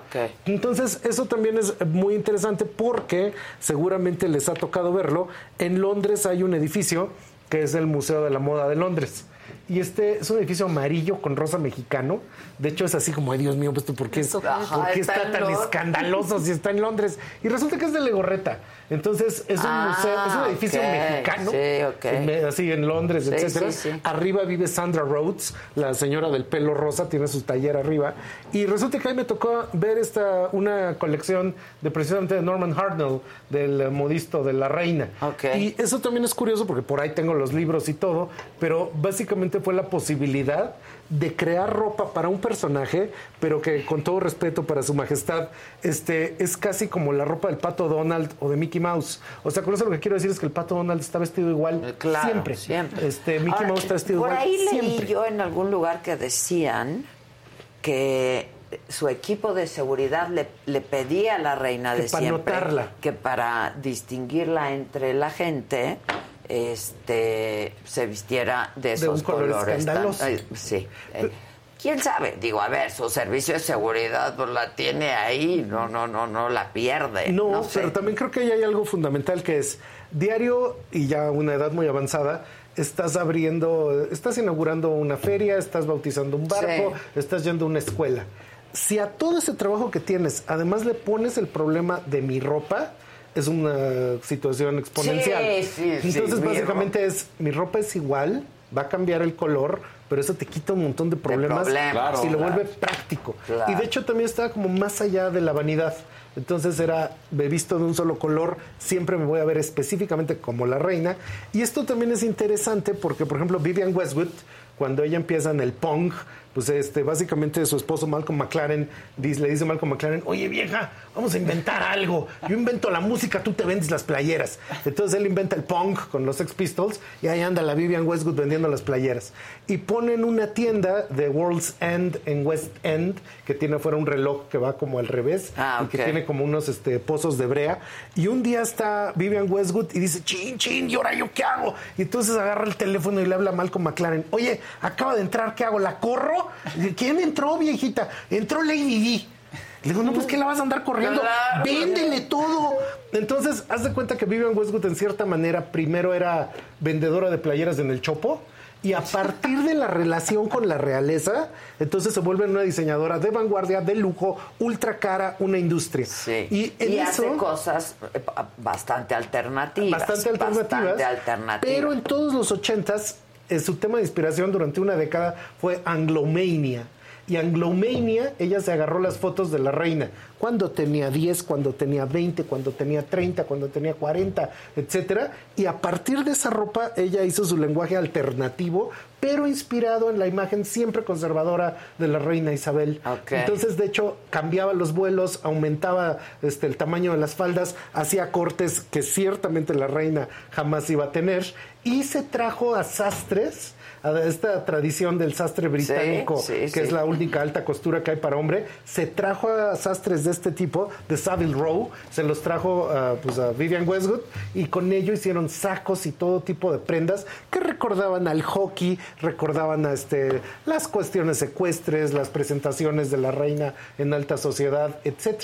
Y eso es bien interesante porque a partir de ahí, eh, de algo que no tenía nada de vanguardia, empezó a meterse a la vanguardia y en cierta manera sí tiene una influencia real en todo lo que sería la moda del mundo. Habría que recordar que el símbolo de Vivian Westwood es un orb y ahorita siempre estamos viendo arriba del ataúd, estamos viendo su corona, pero la reina traía corona, cetro y un orb, que el orb representa que eres emperatriz.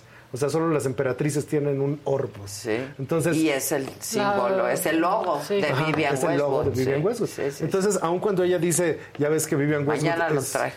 Ah, un, Tengo un, un, collar que tiene. Ajá. Eso es bien sorprendente porque en todo lo que es generación Z, ese collar se volvió una locura. Una locura. Y entonces tú ahí ves de repente las relaciones y cómo puede ser influyente alguien. Y en ese sentido, hoy que estamos recordando a la reina en su sepelio, pues sí tiene, sin ser un ícono de la moda, porque nadie se quería vestir así, acaba teniendo influencia en todo tipo de moda e inclusive en la manera que entendemos el color. ¿Tú te acuerdas de esta película de Ana de los mil días?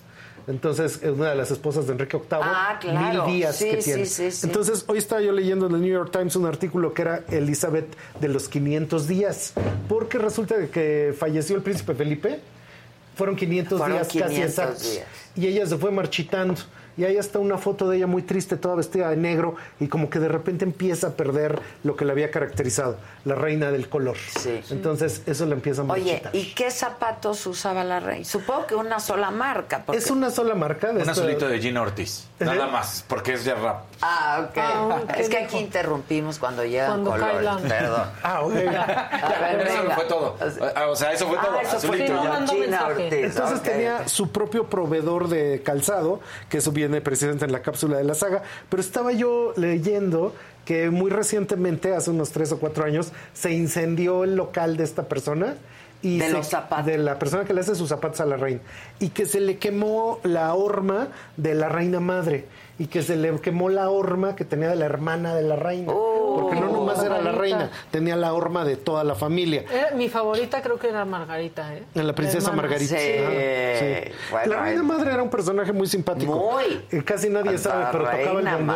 Pero más que simpático era bien. Tocaba el bongo cuando nadie la veía. Ah, o sea, en eso se entretenía. Tenía unos bongocitos y tocaba el bongo. Sí, son... Yo siento que eran muy entre ellas. Porque de hecho, es, eh, precisamente estaba yo leyendo un libro de que tú de repente tienes a Alexander McQueen, a John Galliano, a Vivian West. John Galliano nació en este Gibraltar, es medio español, medio británico. Vivian Westwood y todos son una moda súper extravagante. Súper extravagante. Y que esa extravagancia solo se puede dar en un país que tiene realeza, porque la realeza tiende a ser extravagante por sí pues misma y a permitirse estas licencias. Súper ornamental. Muy ornamental. Súper ornamental. Y ahorita vemos muy sobrios, digamos que a la primera línea de la realeza, pero atrás si ves a otras personas este, que traen sombreros muy extravagantes, aún en el sepelio, y que tú sabes que son Philip Tracy, Stephen Jones y toda una serie de diseñadores que precisamente han llevado más allá la idea de la moda y el diseño. Lo curioso ahí también es que creo que ya de los pocos países que se sigue usando el sombrero de manera consuetudinaria es este, el mundo británico, y para nosotros no es nada común. A mí me encanta. De hecho, los sombreros casi que no pues los, no salen. Pues los tejanos, ¿no? Sí, los tejanos. Por el norte. Y la gorra beisbolera que es inherente a México y que ya que te pones a verlo, todo el mundo trae. Pero la idea del sombrero como tal está más o menos perdida. Entonces, esa tradición allá en Gran Bretaña, pues sí te hace que te hagan estas construcciones que pues pueden costar, otra vez parece barato. Un sombrero de Philip Jones ha de andar entre 50 y 100 mil pesos. O sea, podría no ser tan caro, pero nadie tiene uno. Sí, o sea, nadie tiene uno. Tienen un que sabes de qué tamaño calzaba la reina. Pues no, no sé de qué tamaño calzaba la reina, pero la reina es chiquilla. Como de sea, que se, se fue haciendo chiquilla, porque no era tan o sea, evidentemente es como con 65? la edad. ya estaba muy menudita, ya la foto que le tomaron la semana que ya, murió, sí, esa, chiquitita. Sí, sí, Pero este, no sé qué es, 1.68 por ahí, ¿no? 1.57. Ah, ¿Media? Es lo que ah, pues es muy chiquito. O sea, desde siempre. Pero ese está siempre. actualizado, ¿no? ¿O es...? No creo bueno, supongo que desde siempre. No dice ahí en Google no. de Su marido era muy alto. Su marido era muy, alto. Muy alto. Y fíjate que yo... 63, entre unos 63 y unos 57 ah, son las dos medidas que aparecen. Unos 63, ponle cuando joven. Ha de haber sido tres, tres, y, me, tres y medio, cuatro. Exacto. Y ahora que todo el mundo anda infartado este, con estos temas de, ay, ¿por qué le hacen elogios a la reina? Bueno, es un personaje histórico, pero también es un personaje entrañable hasta por esa manera de vestirse. Difícilmente tú puedes pensar al rey Carlos III así como, ay, se viste. Ay, se arregla. Sí, no, no. Ay, llega encantador. Claro, no, pero la reina no hay por dónde sí, tomar. Y ahora sí ya lo veo Reina, diferente de rey. Claro. ¿Cómo cambia? O sea, sí, se ve Power is distinto. power. Ajá. Sí. Claro, cambia Oye, la de percepción. hecho, algo que yo no sabía, me acabo de enterar. Ustedes van a decir, híjole, qué tarde llegas a todo. Este, me enteré que hay un canal de Hola. Sí. Ay, Yo no ah, sabía. ¿cómo? Me acabo de enterar. Pues no estoy viendo todo el día Mi lo se la ve. las condesas Así como de yo estoy viendo el tiempo deportes, TV. cuando yo llego Ella a ve ella ve el canal de. O sea. Yo cuando tengo que poner ¿Pero las cosas de deportes. No, No. está, bueno, está, está en. YouTube el canal de Hola TV, pero está en los servicios de cable. Y nomás de ponerte a Ah. pensar, mantener no sé una programación tiene, pero ahí 24-7, 365 De- de lo que hacen los Royals. Pero híjole. es puro Royals. Es no hay puro Royals, aristocracia Sí. y- Y, sociales. Y nuevos sí. ricos, mucho sí. social, mucho Nuevos nuevo ricos. rico que, que luego acaban en la cárcel, los Sí, nuevos sí. ricos Que se están vieron por- por allá. Oye, este, ahora, la Diana eh, sí dio a conocer a muchos diseñadores ingleses, por ejemplo, ¿no? Sí, pero es que ahí también tú lo que ves es ese principio, la propia Lady Di entrando a la tienda de Vivian Westwood, Exacto. el principio de Alexander McQueen, el principio de Stella McCartney, Sí, este, Stella, Freud, sí. ¿cómo se llamaba Freud? Este, la- Sigmund Freud. Sigmund. No, No. sí. No creo que hable de Es- la marca. Sigmund Freud, Lucian Freud, el pintor, y la diseñadora Freud, me acuerdo. que en aquel entonces era muy importante. O sea, en los noventas, cuando Ok, estaba Lady ok. Di, Freud era importante, Stella McCartney, etcétera. Y algo que ellos tenían muy claro, de hecho, en algún momento mandaron al ¿Bella? Palacio Bella, Bella Freud, Freud. mandaron al Palacio del Exarzobispado, aquí atrás de Catedral, el eh, British el British Council se trajo una exposición de zapatos de Vivian Westwood por ahí de los principios de los noventas.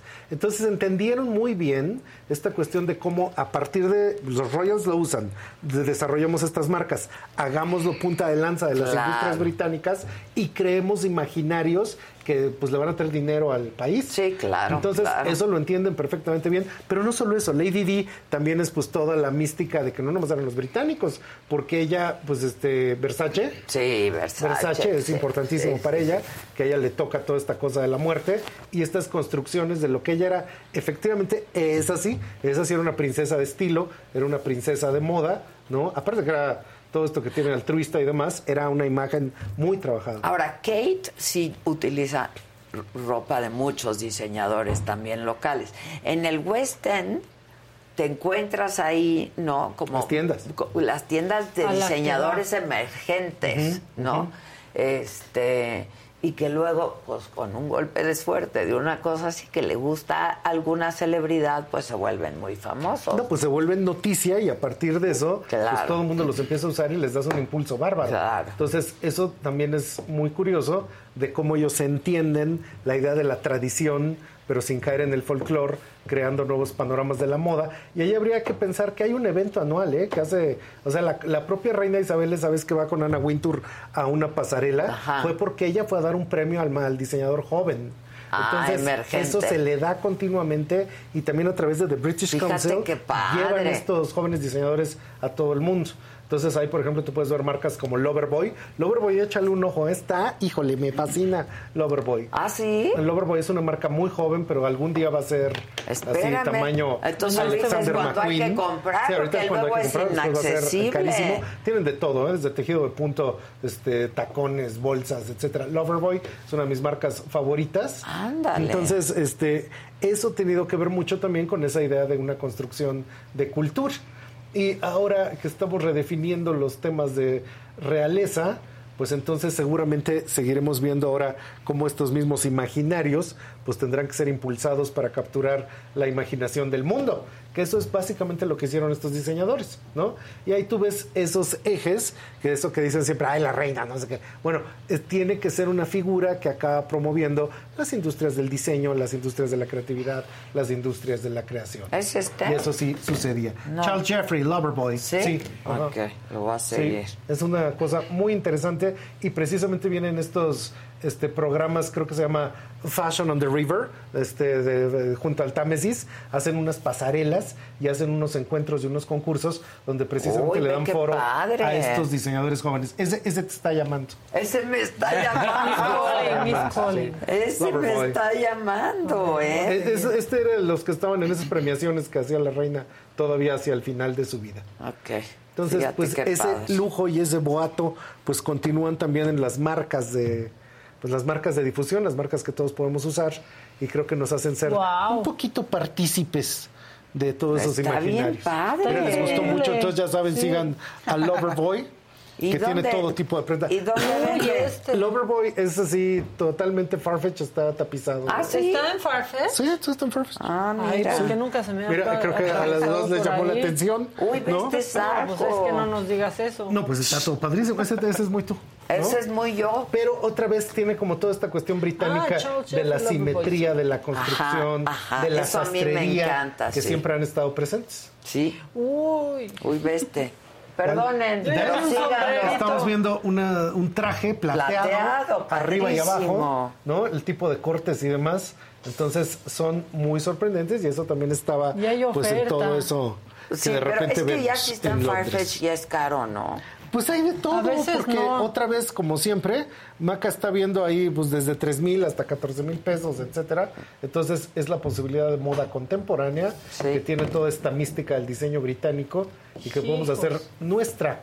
Inclusive una cosa que a mí me llama mucho la atención es que tú te puedes comprar en eBay playeras de la típica playera de la reina de Vivian Westwood, que sale la reina como en la portada de Sex Pistols, y la puedes encontrar en una edición antigua, 80s, 90s, 2000 porque siempre la siguieron editando, te lo puedes encontrar en 3 mil pesos. Yo no sé comprar, en eBay.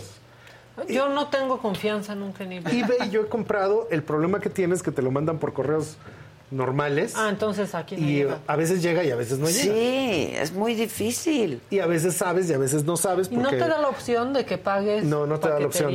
Pero sí tienes también el problema de que sabrá Dios si es piratería o no. Exacto. Y eso siempre es, es un problema. Sí. Yo le vi ahorita en Las Vegas a una, una señora con su esposo un cuerno de Christian Dior espectacular, pero como de siete años atrás y un collar con un cuerno bien padre, ¿no? Y no, no, no lo, no lo encuentro. No lo encontré. No lo encuentro. Tal vez en, en eBay. Pre-owned. Ah, puede ser. Porque también tiene ese mercado. Puede ser, puede Ay, ya le hacemos mucha promoción a Farfetch, ni medio código. Nada, ni medio código.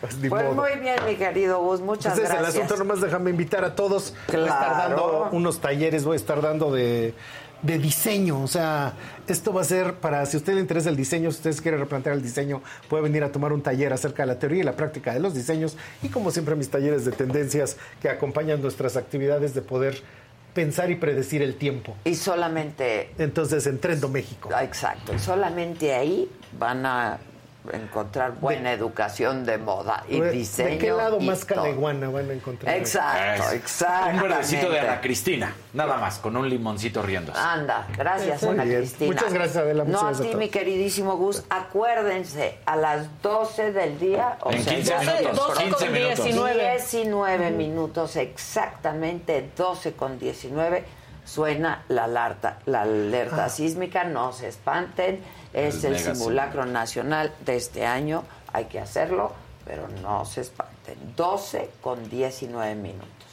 Y pues nada, la Chairistegui Online los espera esta noche aquí en este mismo canal a las 8 en punto. Y mañana martes, aquí nos vemos a las 9 de la mañana en Me lo dijo No. Y mucha información en la saga clávense por, échense un clavado por ahí.